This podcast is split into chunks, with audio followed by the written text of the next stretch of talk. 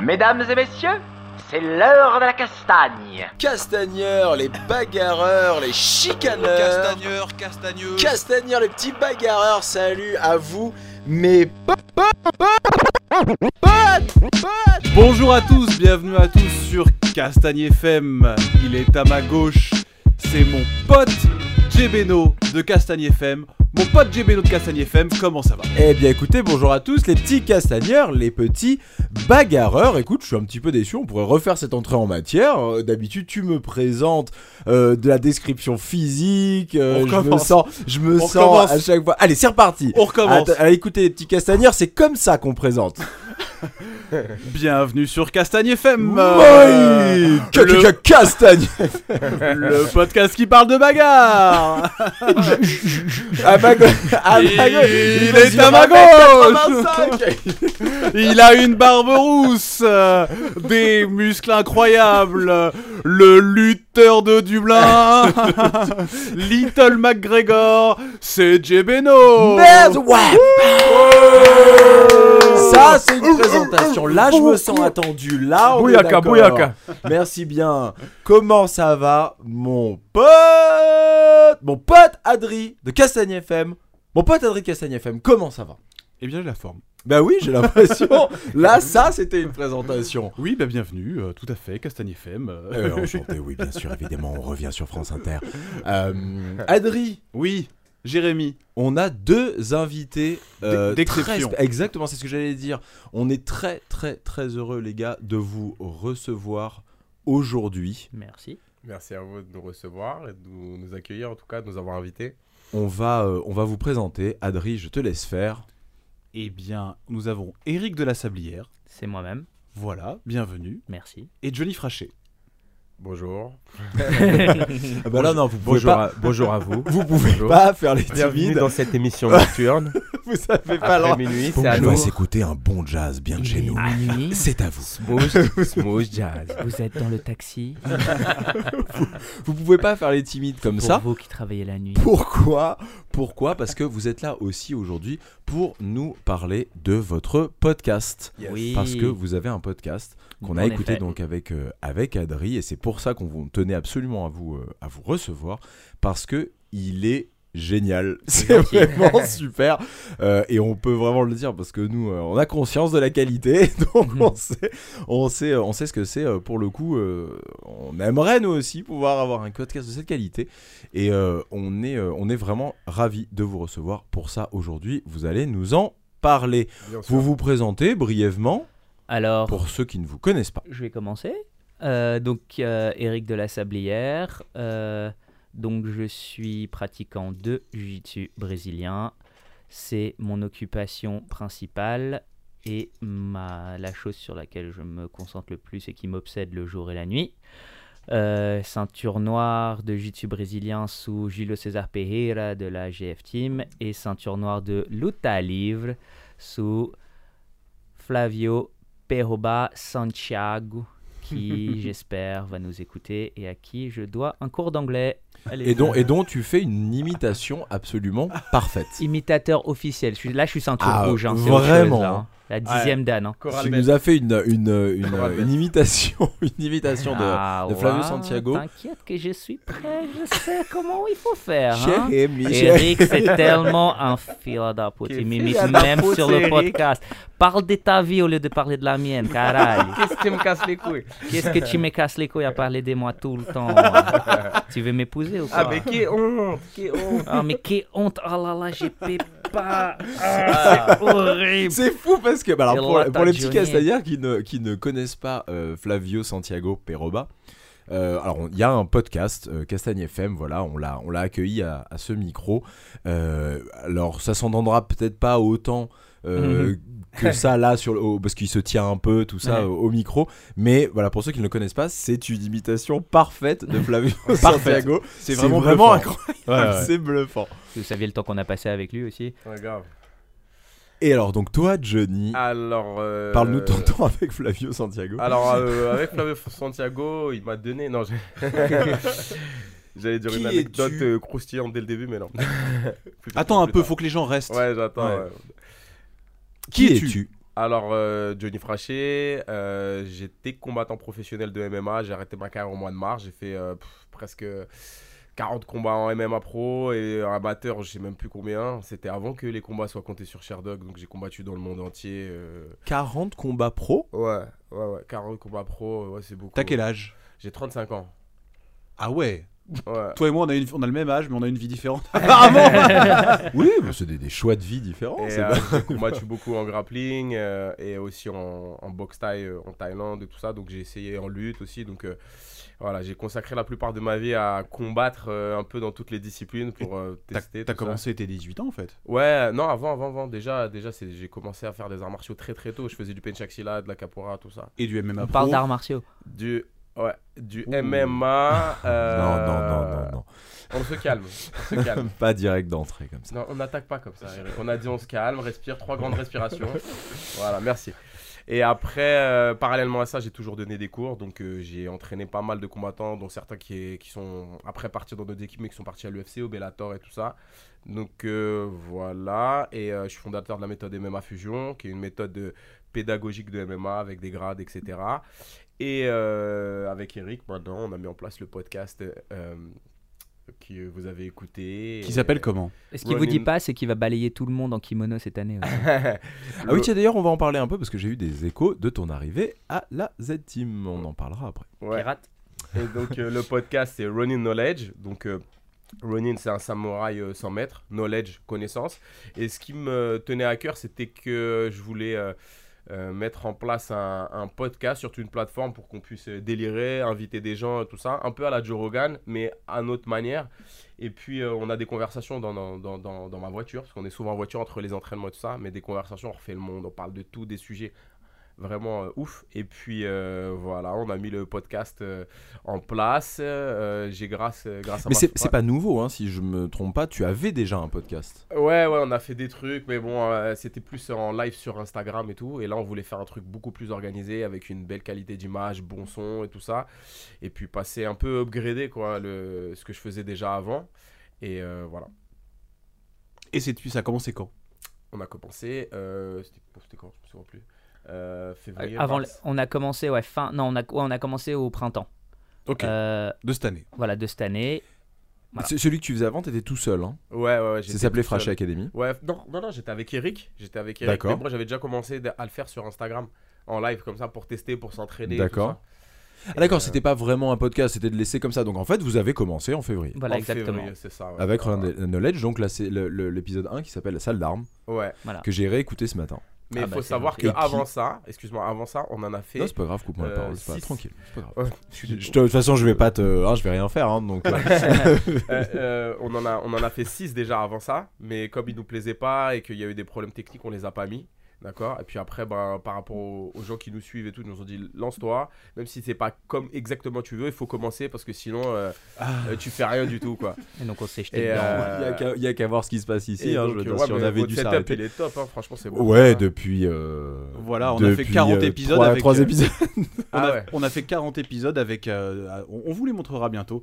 Euh, juste, euh, comment dire, des, micro. euh, des micro-cravates, oui, dont un bien. qui avait plus de mousse, donc on mettait une de mes chaussettes dessus. Ah, voilà. Et on avait deux micros pour quatre invités. Enfin, Ouais, non, voilà. non, tranquille, hein, sans filmer, sans rien. Bah ouais, c'est pour Mais ça. ça, c'est- ça, donne, ça donne un cachet, tu vois. Voilà, là on est devenu des bourgeois un peu. hein. C'est vrai, je te jure. Non, mais ce que je veux dire, c'est qu'au-delà de ça, pour y venir, donc ce premier épisode qui s'appelle Salle d'armes. Ouais. euh, quelque part, vous auriez pas eu la technique. On l'a fait nous sans technique. Ce que je veux dire, c'est que vous auriez pas eu la technique, c'est pas grave parce qu'il y a un tel savoir Hmm. Derrière. c'est vrai. hein. C'est, c'est, euh, j'étais, j'étais, euh, j'étais impressionné parce que il y, y a toujours évidemment des, des passionnés de littérature, des passionnés de cinéma, des passionnés qui, qui ont. Mais euh, là, on, a- on, on sent que vous êtes passionné de combat. Alors, euh, d'art de combat, peut-être plus que de sport de combat, Mm. d'art de combat, et euh, et, et vous avez tout ce qui va avec, c'est-à-dire ça va du film. Euh, la référence, euh, la- les références cinématographiques, mais aussi la référence euh, littéraire, aussi la référence. Enfin, où est-ce que vous trouvez le temps de, de récolter toutes ces informations, tout ça? Parce que c'est vraiment hyper, hyper bien renseigné en fait. Alors en fait, euh, je pense qu'il y a une compartiment- compartimentali- compartimentalisation C'est ça, c'est ça, de, bravo. euh, de la de, de l'information, mais comme le, sport de combat, le- les arts martiaux, les pratiques martiales euh, et d'opposition sont un peu le, fil rouge de toutes nos discussions.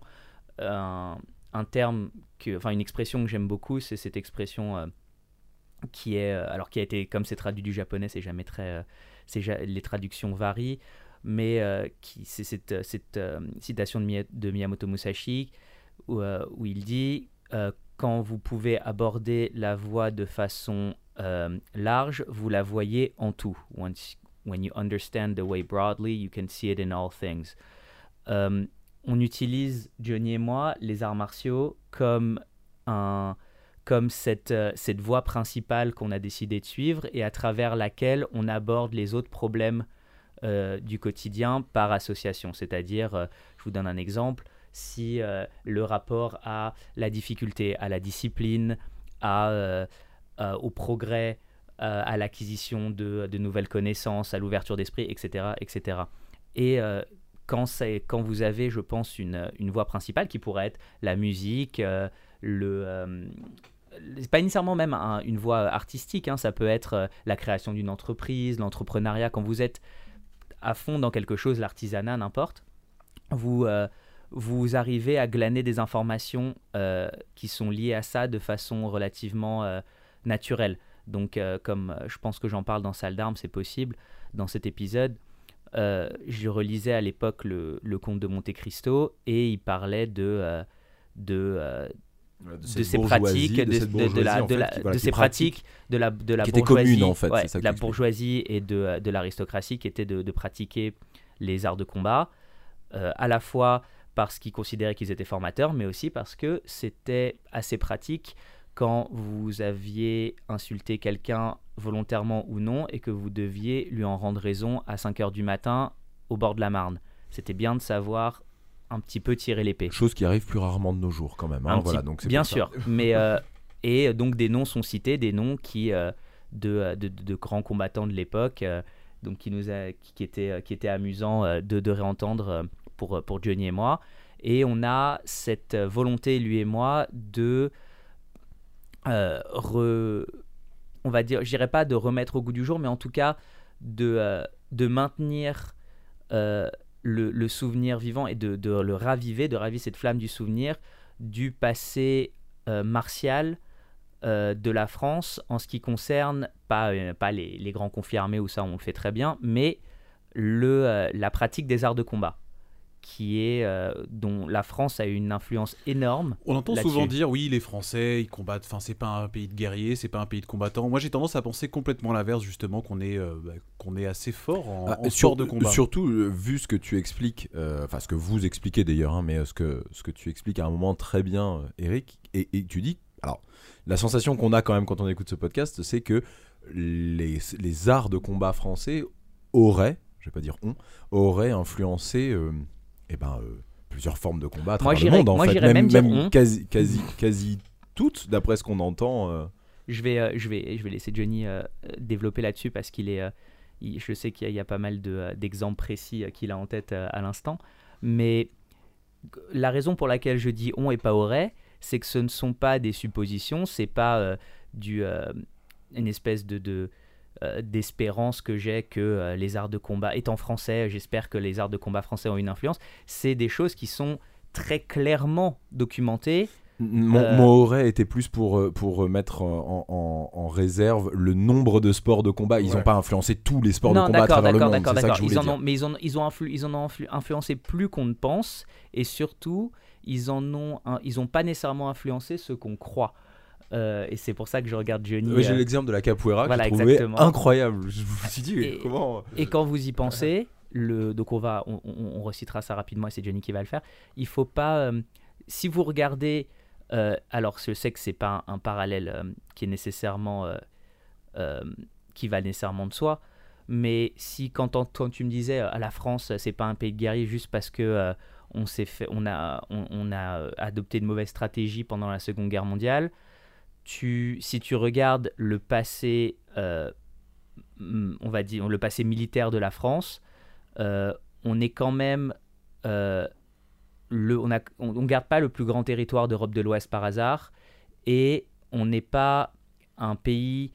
Euh, t'as pas le pays qui est stratégiquement le plus désirable, tu le gardes pas pendant à peu près 1500 ans Mhm. sans avoir des forces armées compétentes à côté de toi. Mais il n'y a pas que ça, on entend souvent dire, euh, je parle vraiment après du côté euh, sportif, oui, les Français, ils se contentent de la seconde place, on n'est pas des gagnants, en gros, on n'est pas des C'est- C'est Américains. vrai, c'est vrai quand ils pensent. Après, moi je te dis, c'est pas faux, c'est vrai. Regarde, regarde, on a juste la meilleure, le meilleur judo par équipe au Au monde. Hmm. On a euh, la meilleure En école. lutte, on se débrouille on a- pas trop mal. On a la meilleure école de boxe taille euh, avec les coudes d'Europe parce que avec en boxe. Avec, avec les coudes, tu sais. En- Ouais. Non, parce qu'il y a une différence vraiment. entre le kickboxing et la boxe et la boxe thaïlandaise. En kickboxing, Ouais. la médaille va clairement au, euh, au pays du Benelux, mais même si on a des très bons combattants. Par contre, si on parle de boxe thaï en Thaïlande dans les stades, Guillaume Kerner était connu pour ses coudes. ouais, était- euh, ouais, Jean-Charles Skarbowski. Hein. Ouais, Jean Skarbowski, bien sûr, mais lui, il était vraiment, Oui, voilà. c'était le vous avez- l'ange blond. On, a des, on a coude, des quoi. vrais combats. On a des, on a, euh, on, on est extrêmement bon. En Kyokushinkai, on est, on est euh, plutôt monstrueux. En euh, bon, alors j'ai déjà, j'ai déjà cité le judo qui est vraiment notre sport, euh, notre art martial roi en France. J'en parlais à, à Pank, je sais pas si vous connaissez. euh, Il a été invité à. Il a été invité. Ouais. Voilà, Pank qui est un très bon ami. Dao. Avec Dao, exactement. Voilà, avec ces deux, on était assis à prendre un café et on voyait trois petits enfants qui rentraient chez eux, encore en kimono. Tu sais, ils allaient, ils faisaient l'aller-retour euh, toujours en petit kimono. C'est des petits de 7-8 ans. Euh, Il y a peu de pays où tu vas voir, euh, même aux États-Unis, tu vas pas les gamins rentrer en. en, en- tu- c'est pas normal de voir un gamin en chaussures de lutte rentrer chez lui. hein. voilà. Non, mais en dobok de taekwondo, euh, je te garde pour y avoir pour y avoir vécu. Ouais. hein, là, je te, on les voit euh, beaucoup plus qu'en France en kimono, hein. Mhm. en de judo, hein, vraiment. Hein. Oui, mais ce que je veux dire, c'est que c'est pas, un- c'est un sport qui est quand même un peu moins. Enfin, disons Après, que c'est pas, un sport roi. Ça, je suis d'accord. Ça, je suis d'accord. C'est pas un sport où ils ont des résultats. C'est pas un sport où ils ont des résultats olympiques. non, euh, absolument pas. Mais ce que je veux dire, c'est que le, l'implication Oui, bien des sûr, jeunes, bien tout sûr, ça, sûr, bien sûr. Ah oui, on va en voir beaucoup plus dans la Oui. rue de Ouais. se ressortir en dobok. Clairement. Effectivement, le judo, non. Mais c'est vrai que le taekwondo n'est absolument pas un sport rose. Bah, c'est normal en tout cas pour la lutte parce qu'on peut pas marcher sur un tapis de lutte si on a marché dehors avec ses chaussures de lutte. Il y a ça aussi. Il y a ça aussi. commun et puis surtout le singlet de lutte, c'est-à-dire la tenue de lutte. On pas aurait l'air d'un con. On aurait l'air d'un con dans la rue. Je suis d'accord. voilà. Euh, j'ai déjà vu euh, quand même des gens le porter, surtout le mettre, euh, se mettre torse nu et le garder en bas et marcher dehors comme ça. Oui, ça, ça y Mais est. euh, en tout cas, la tenue de lutte, elle se porte vraiment que euh, lors des compétitions ou sur certains entraînements. Donc, euh, en plupart, la plupart du temps, en lutte, on est en short et en t-shirt. Ouais, ouais. Donc ça, c'est aussi une caractéristique. Oui, c'est vrai, c'est très rigolo parce que vous en parlez et je trouve que vous l'abordez hyper bien dans, dans votre podcast parce que personne n'en parle jamais et or ça fait c'est peut-être les premières entrées en matière sur le genre de sur les discussions qu'on a quand on parle de boxe euh, de, de boxe française ouais ou de lutte, c'est euh, la tenue. Mm. Et c'est très rigolo parce que vous en parlez, je me dis tiens, c'est marrant. Euh, c'est la première fois que quelqu'un en parle vraiment en disant bah là il y a peut-être quelque chose qu'il faudrait changer en fait si Mm. on veut attirer du gens, des- des- des- du monde, excusez-moi. Ouais, surtout que hum, euh, historiquement, en fait, la, la lutte n'était pas pratiquée avec ce genre de tenue. Donc euh, les gars, ils étaient torse nu, etc. Donc euh, on peut vraiment apporter, euh, créer une touche euh, un petit peu plus euh, attractive avec la tenue pour pouvoir euh, bah, attirer plus de monde parce que c'est clairement un frein pour la boxe française et la lutte. Mais après, moi, je kiffe bien avec le temps quand on est éduqué à mettre euh, ça pour euh, cette tenue-là pour les compétitions. Après, je suis content de mettre euh, celui de mon club euh, quand je vais quand je vais lutter, etc. Donc euh, il y a une petite touche rétro, mais que je kiffe bien. Donc après, ça dépend. Une fois qu'on est dedans et qu'on est éduqué un petit peu à ça, et que tout le monde le met, c'est vrai que pour les commandes des mortels, ça paraît ridicule, mais pour un lutteur, c'est une fierté de mettre sa tenue. Et Donc, puis c'est euh, surtout ça. très reconnaissable. Voilà, c'est Per- très pas d'autres sports le portent et donc quelque part c'est la tenue du sport. Et il y, a une co- il y a un côté aussi euh, euh, pratique, c'est-à-dire que quand on lutte, on veut pas que les mains se prennent dans euh, les parties, euh, je sais pas, un t-shirt ou même un rash guard ou dans les manches, etc. Ça pourrait être en cycliste et torse nu quoi, enfin en cycliste Ça en, pourrait, en- ça en- pourrait. en spandex quoi, je sais pas comment. Ça pourrait, exactement, ça pourrait. Après, euh, ouais, ouais, ouais, ça, ça pourrait. Donc, euh, ça, c'est ça peut-être une petite piste d'amélioration, en tout cas, au niveau des, des tenues pour la lutte. Après, il y a peut-être un truc aussi où la lutte a une certaine euh, uniformité entre les hommes et les femmes. C'est-à-dire que la tenue euh, femme est la même que celle des ça. hommes. Et euh, bah, si les hommes étaient euh, autorisés à le faire torse nu, pourquoi les femmes ne seraient pas autorisées à le faire torse nu? Il y a peut-être ça aussi. Ouais. hein. Il y a peut-être, euh, ils vont peut-être mettre un rash guard manche courte, tu sais, comme en, en ouais, grappling. Ouais, qui serait peut-être un peu plus attrayant, en tout cas. à- Bah oui, enfin sauf que quelque part, par exemple sur les tenues olympiques, je veux pas dire de bêtises, c'est pas du tout les tenues à bretelles, c'est les, tenues. donc en fait, c'est comme une tenue cycliste. Ouais, à peu près. Donc c'est une deux en un, ça changerait pas grand chose que ce soit un rash guard ou une tenue deux en un en fait. Voilà, ça, il faut, en fait, ça serait juste des manches en dessous des épaules. Voilà, ouais. Donc, euh, Ouais, mais bon, c'est vrai que ça serait bien que ça évolue, mais l'état d'esprit des lutteurs et euh, la plupart des gens qui sont à la tête de la lutte, ils sont assez euh, conservateurs. C'est-à-dire que pour eux, c'est vraiment important. Ça. On peut même voir euh, euh, sur les chaussures de lutte, ça c'est un détail, mais genre lors des derniers championnats du monde, euh, les chaussures de lutte étaient vintage. C'est-à-dire que la mode, c'est le vintage en lutte. C'est des Mhm. chaussures anciennes, les anciennes ASICS, très, très, très, très plates, etc. Pas du tout euh, surtravaillées et tout ça. Donc euh, l'état d'esprit du, lutteur en général, il est assez, assez roots. Tu, tu- tu penses que c'est tout le temps ça ou euh, ou euh, enfin je veux dire ou, ou, attends excuse-moi. Est-ce que tu penses que dans la lutte de manière générale il y a un esprit vintage ou est-ce que c'est une mode? Parce qu'aujourd'hui dans la boxe on voit revenir les gants vintage avec les vieux sacs les choses comme ça. Il y a des marques comme Gentleman Fighter des choses comme ça qui ont qui ont qui ont qui l'ont très clairement mis en avant.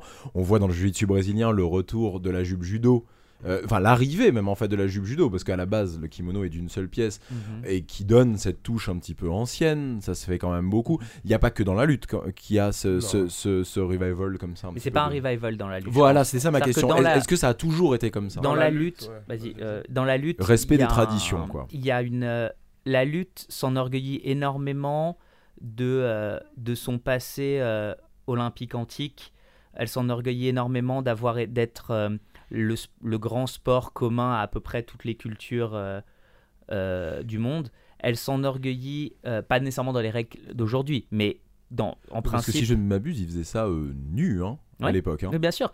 Mais Là, il- on- oui, bien sûr, il faisait ça. Mais ce que je veux dire, c'est qu'ils s'enorgue- ils s'enorgueillissent Après, tranquille les gars, hein, comme il y a, toujours, je dis, ce que je veux dire, voilà, c'est qu'il y a toujours, il y a dans la lutte euh, cette, cette idée de, euh, on a, on a toujours été là et on sera tout, on était là avant, on sera là On après. sera là après, ouais. Et donc, comme dit Johnny, il y a un esprit très conservateur qui fait que les évolutions sont lentes. Si vous regardez, on parlait de la tenue, c'est un bon exemple. Les tenues étaient, étaient extrêmement échancrées euh, dans les années euh, 70, 60. Elles étaient. euh, elles, elles le sont de moins en moins. Il y a une raison, parce qu'au final, ça change pas grand-chose. Elles le sont parce que aussi ça passe mieux, parce que ça fait plus moderne, etc. Mais les changements sont lents. Si je me trompe pas, quand j'ai regardé euh, euh, Sadoulaev, ses ASICS, il avait fait quelque chose que faisaient les lutteurs autrefois. Il faut savoir, les ASICS de l'équipe de lutte qui ont l'air euh, très old school, euh, c'est quand même des, des chaussures à 200 euros. hein. Mm. Euh, elles sont donc, elles sont quand même, c'est des matériaux modernes, mais avec une apparence ancienne. Il avait pris un couteau ou des ciseaux et tu sais, il avait euh, un petit peu euh, griffé le, en dessous de ses chaussures pour qu'elles accrochent mieux comme mieux, ouais. faisaient les lutteurs autrefois quand les chaussures étaient entièrement plates. Il Ils avaient le droit de faire ça? Bah oui, pour que ça accroche un petit peu plus. C'est un truc. euh, c'est mais ce qui est intéressant euh, de euh, ce que je trouve intéressant dans, dans ce cas-là, c'est qu'il y a aussi une autre approche, c'est que la lutte c'est un sport qui est par définition très minimaliste. C'est un sport qui peut se pratiquer sur une step. Sans qui peut se pratiquer en réalité quand c'est bien pratiqué, sans tapis, euh, dans une steppe au Daghestan, dans un champ en France, En ou Auvergne. euh, en Auvergne, ou dans un. euh, on- il n'a pas choisi l'Auvergne par hasard, il va vous Ouais, dire pourquoi compris. ouais. et euh, ou euh, dans, une, dans, dans un champ de, de blé, en, enfin de maïs en Iowa. C'était une, une conversation qu'on avait ensemble, Adrien, à un moment, je crois. Euh, est-ce qu'il n'y a pas, alors là, je suis sûr qu'on va avoir la réponse, est-ce qu'il n'y a pas une forme de lutte dans quasiment tous les pays? Alors, euh, il y a. Chose qu'il n'y a pas dans la boxe, forcément, c'est ça la que je veux dire. lutte, il y a une forme de, de sport de préhension dans quasiment toutes les cultures. Ouais, t'as raison, culture, pas pays. Pourquoi? Euh, Quand on se pose la question. Euh, parce que c'est une démonstration de force et euh, c'est une forme de compétition qui est au final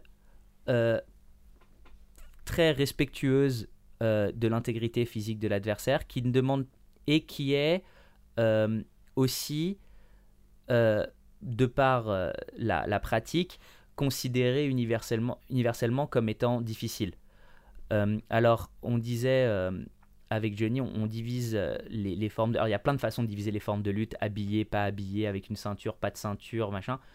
Mais j'aurais tendance à diviser, à, proposer une division qui est les formes de lutte folkloriques populaires et les formes de lutte, fol- de lutte folklorique militaire.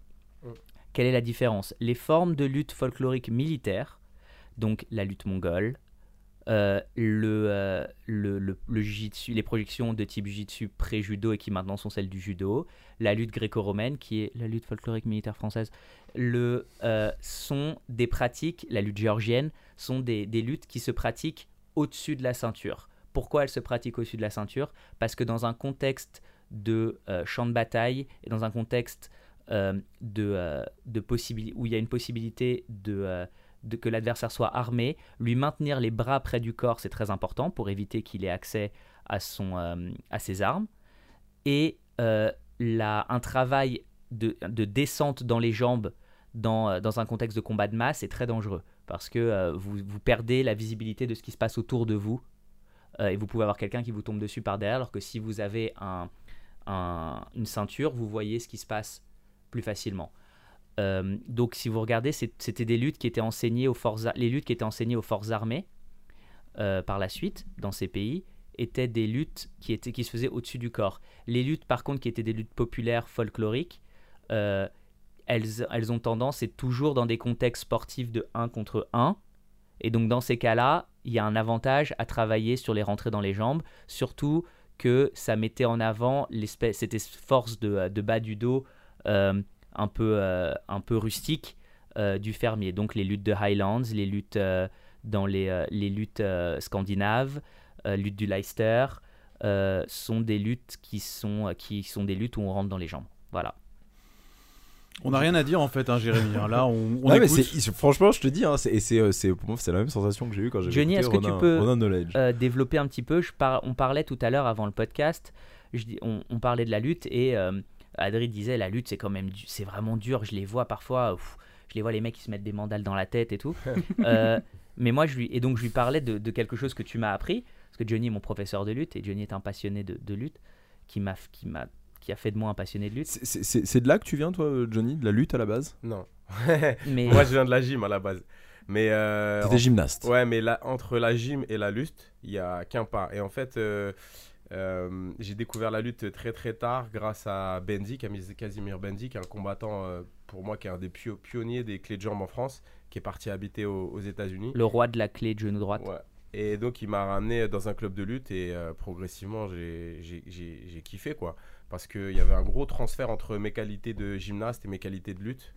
Et tu parlais, excuse-moi, parce que juste que continuer à ce que Ouais. je disais, tu, dis, tu parlais, tu disais que la lutte, il y a un désir, il y a toujours à l'esprit de préserver l'intégrité Ouais, physique de la- du partenaire, même quand il est adversaire. Est-ce que tu peux en parler un Ouais, petit peu? En fait, on peut voir que euh, en lutte, dans tous les clubs de lutte, il est interdit de faire mal à l'adversaire. On veut jamais lui faire mal. C'est toujours, euh, on veut jamais le blesser. En fait, on va le mettre hors combat, mettre les épaules au sol, lui imposer un petit peu une, une domination. Mais on veut Là, tu parles pendant une compétition, pendant un combat. même euh, à l'entraînement. Mais, mais c'est un peu la même chose dans tous les. Enfin, Non. Non, pas forcément parce que la, la- la- et ça va non, mais changer. si dans ton club, les gens qui sont en face de toi ont envie de te blesser, euh, il faut changer de club. Même en compétition. Pas forcément. Voilà, c'est- alors là, c'est pour Ouais, ça que je je parlais de la compétition. Mais euh, ah, non, non, mais même dans, le, dans le design même de, euh, de la lutte, dans l'objectif euh, technico-tactique des formes de lutte, euh, même pour les formes de lutte euh, à la soumission, d'accord? Après, on pourrait revenir, mais bon, ça, ça va, on va mettre trois plombs pour faire l'histoire. Quelle lutte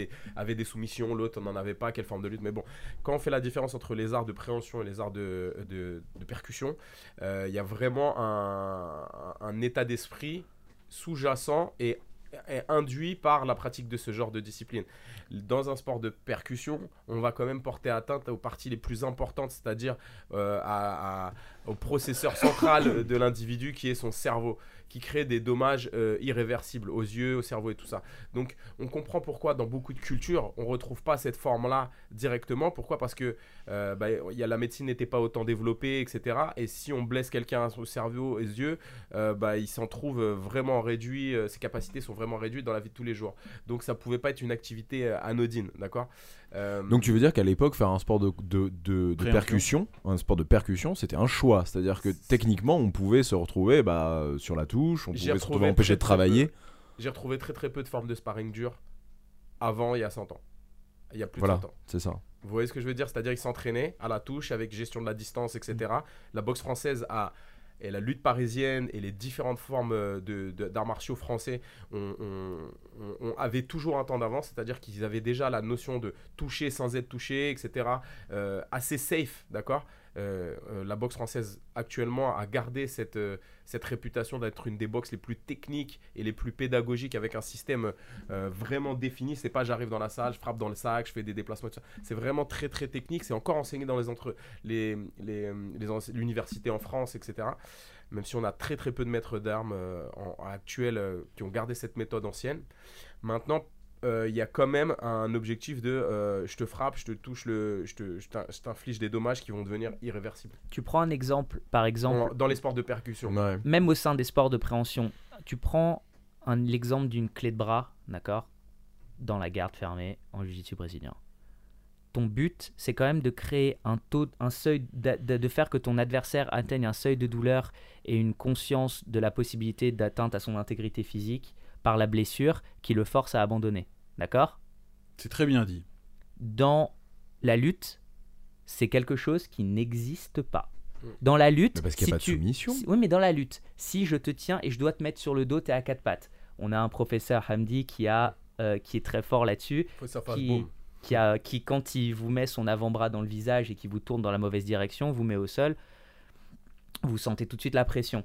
Quand les types te retournent, le but, ça doit être de te diriger dans une direction, mais il faut toujours que tu aies la possibilité de, de tourner pour finir, tes deux, pour finir avec les deux épaules au sol, tu seras maintenu. En jiu-jitsu brésilien, le mouvement équivalent serait modifié pour qu'on crée une, euh, Un une point de rupture. un point de rupture qui t'oblige à, à taper. Ça, ça n'existe pas dans les formes de lutte actuelles compétitives. Il y avait, comme disait Johnny, des luttes qui utilisaient des formes de, euh, de, de, de, de- de frappe, de soumission. Euh, ne pas oublier que dans la majorité de ces luttes-là, gagner à l'abandon physique était aussi, sinon plus prestigieux que de gagner par soumission.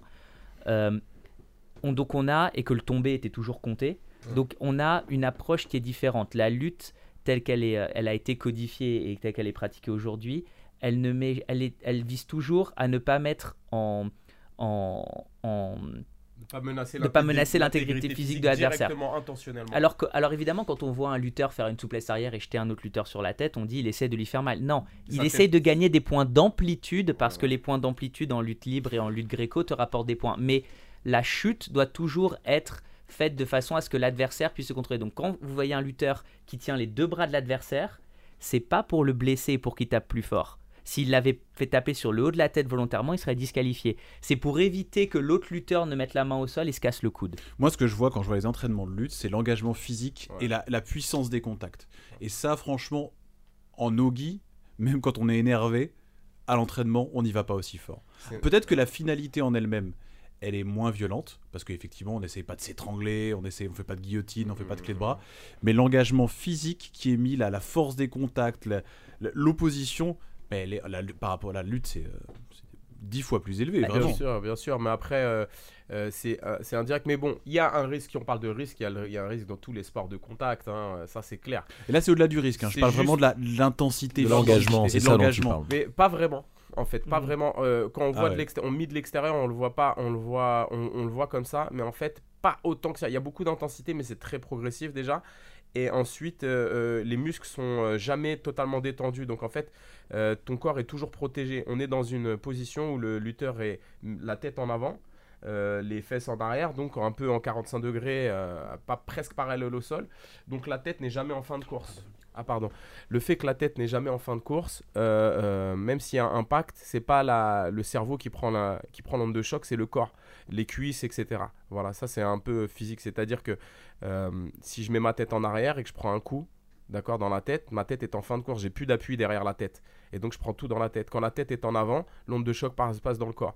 Donc ce qui fait que euh, les lutteurs en général, euh, avec le temps, ont beaucoup moins de commotion cérébrale que des boxeurs. Ça, ça va, ça, c'est important. Bah, normalement, enfin, le, fait qu'il y ait une comparaison, il y, a un- il y a un problème. Ils sont pas censés prendre de coups, normalement. Non, non, mais ils prennent pas de coups, mais en fait, tu as une onde de choc due au corps. D'accord? Avec la, la- avec Avec- la pré- l'appréhension par avec derrière. Avec la, ouais. la tête, avec Mm. le choc au sol. Il faut savoir que le jet ski, c'est un des sports, c'est un des pires sports pour, euh, pour euh, l'intégrité euh, de votre cerveau. hein. Le jet ski. Parce qu'à cause de ces chocs répétés, Et bam, secouée, bam, bam, voilà. et des secouements. En fait, ce qui crée une commotion cérébrale, c'est pas uniquement un choc direct, c'est le fait que ta tête parte en arrière et qu'elle ait rien pour se rattraper. En lutte ou en nogi si tu fais de la lutte avec, quand tu quand tu quand tu fais un ce qu'on appelle un, Un un snap snap down en anglais, euh, donc une amenée euh, derrière la tête avec le, avec le bras, tu verras souvent les lutteurs de bon niveau poser une main au sol pour diffuser l'ongle de choc. Consciemment ou inconsciemment, ils ne savent pas nécessairement qu'ils diffusent l'ongle de choc dans leur tête, mais c'est leur façon de retrouver leur équilibre. Ils vont mettre, une- ils vont mettre les trois, le troisième appui au sol et tourner. C'est la, la chute au judo là, c'est ça? C'est quand on vient Non, non, je parle euh, juste tu sais, quand oui, tu tapes. ouais, que c'est voilà. le même principe Bah, c'est le même principe, exactement. de diffusion de, de choc. Mais pour en revenir au, au- au- au podcast, euh, en fait, ce savoir, ce genre de discussion, qui est un petit peu, c'est un petit peu du geekage autour du, du de la pratique martiale. Ouais ouais, on est on est sur On de est la loin. connaissance, on est sur de Ah, on est l'enseignement. Enfin là, on est euh, on est plus sur du presque de l'universitaire, on n'est pas trop Ouais. sur du geek là quand Ouais, même. hein. bah, Enfin vous avez vous êtes quand même euh, Vous êtes chaud les mecs. hein. Notre but, Vous êtes pas nous, hein. on vous le dit. Hein. notre but, c'est on a nous on regardé des, rien, hein, tu te rappelles on a regardé des professeurs, un professeur qu'on admire énormément, on n'est pas les seuls, Ouais. on en parle tout le temps, on en parle tous les jours, donc il va, il va rire, qu'on appelle Jean de Danae, qui est John Danner, qui s'entraîne. Et donc, nous, on a qui francisé le nom, alors on l'appelle Jean de on De Danae.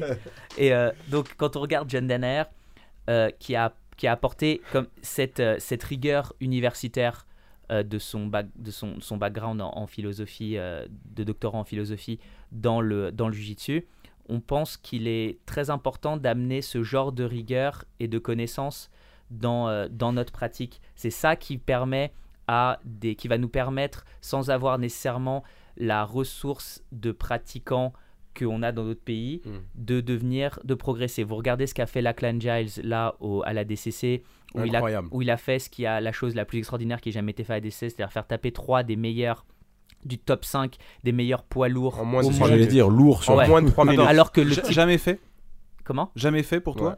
Il, a, il pèse 77 kilos. Non, non, d'accord. Mais ça a jamais été fait vraiment Non, jamais été fait. De cette- Ok. En moins de 3 Bah- minutes et avec autant de facilité. Ça n'a jamais été fait. Après avoir Facilité, ça c'est difficile à dire, mais aussi Ah, rapidement. si, si, si, Euh, lui, il te dira, attends, eh, oh, c'est du boulot, c'est Non, il pas facile. Non, Non. non, non, mais dans le combat, la mise en place de, son, de sa stratégie a été beaucoup plus facile contre les lourds que, contre, que, que dans, dans ses tours, dans sa catégorie. Dans sa caté, c'est Et vrai. donc, hein. on voit ça. Incroyable. il a son approche, si vous l'écoutez parler, d'ailleurs il le dit lui-même, il a, son approche des clés de jambes elle a été développée après un séminaire de John Danaher chez lui.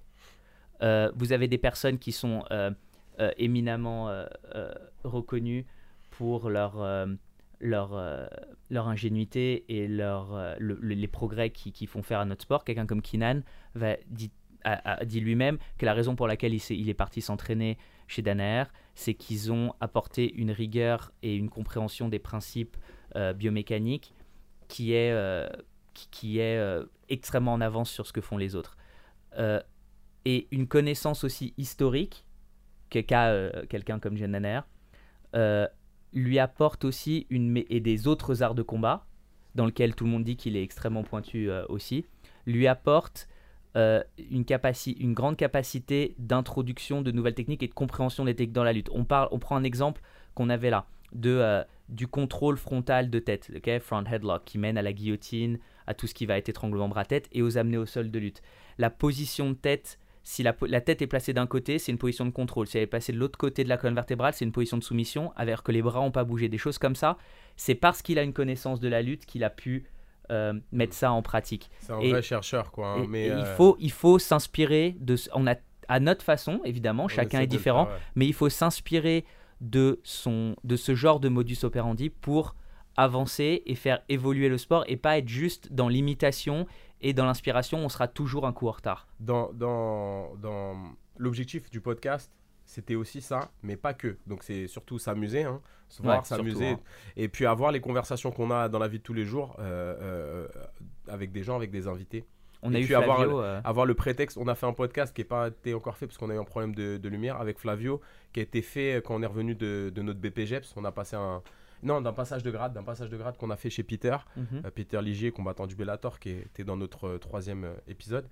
Et, euh, et un, un ami, mon élève. Qui, qui parle d'ailleurs de son passage du BPGEPS. Voilà, et Je donc c'était très très important pour nous ce, ce passage. C'était vraiment, ça peut, c'est un petit diplôme, mais c'était vraiment vraiment cool. C'était assez rigolo d'ailleurs de l'entendre parler de, de la- du, du non-stress qu'il a quand il combat devant des milliers de personnes. Mhm. Et euh, comment là, devant deux personnes, c'était Ouais, horrible pour lui, c'était assez rigolo. Bah, avec Flavio, on n'a même pas parlé de combat. On a parlé du pas de combat pendant 3 minutes et après on a parlé du parlé Brésil. Du Brésil. Et c'était ouf. Et en plus, c'était l'atmosphère nocturne. Un peu tout le monde était fatigué. T'es entre le sommeil et éveillé.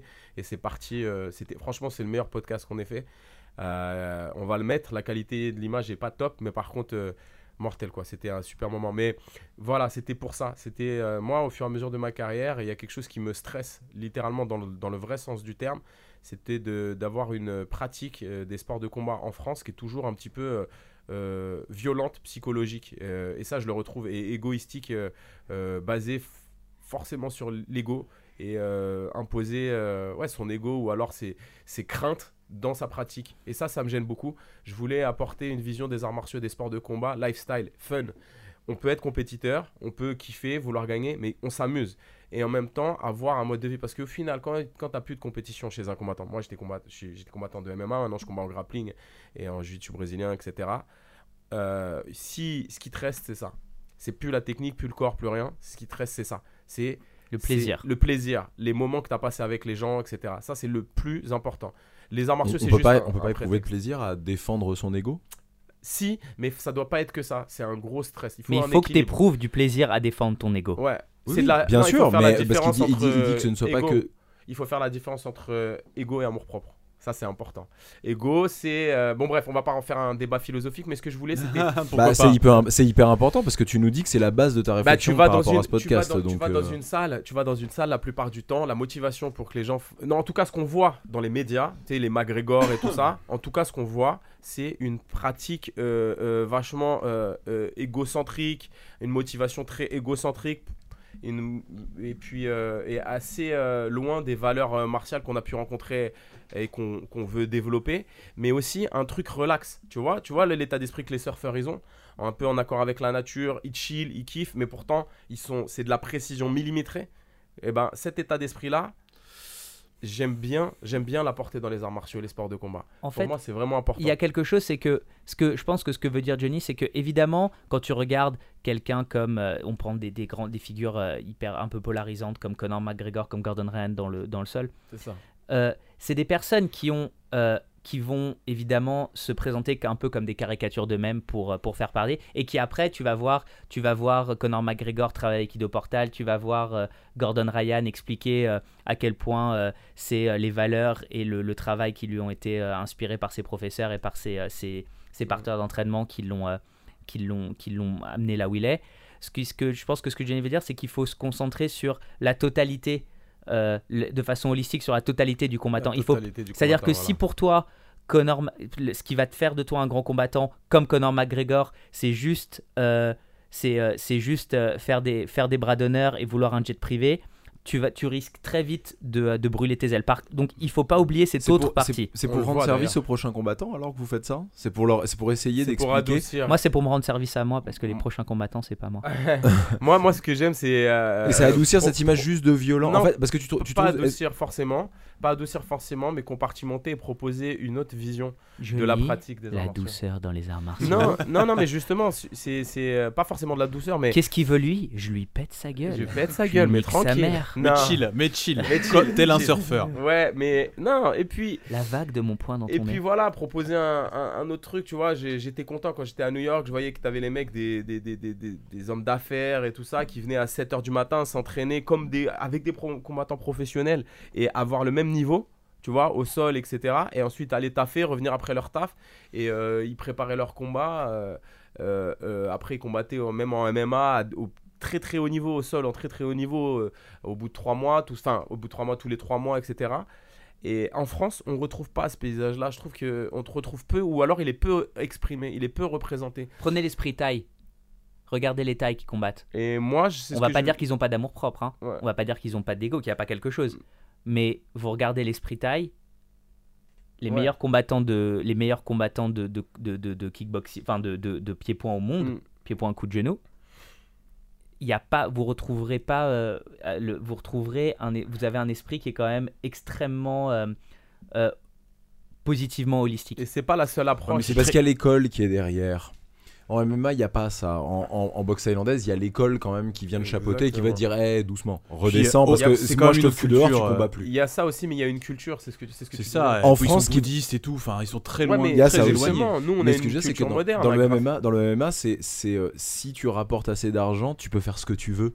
Et bah, Personne te foutra dehors en fait. Et je parle vraiment sur les grosses organisations. Je suis hein. d'accord, mais je suis, je suis totalement d'accord, mais ça, c'est 1% des combattants de MMA. T'as plein de combattants de MMA qui vont combattre toute leur vie et qui vont jamais aller à l'UFC, mais eux aussi, ils ont le droit euh, euh, d'un- milieu ambiant, d'une culture martiale qui est propice à leur bien-être. Ils ont plus de chances d'aller à l'UFC si, Voilà, s'ils se sentent bien. Et aussi offrir un, un- un- un modèle différent. Je dis pas que c'est le meilleur, c'est pas du tout ce que je veux dire. Ce que je veux dire, c'est.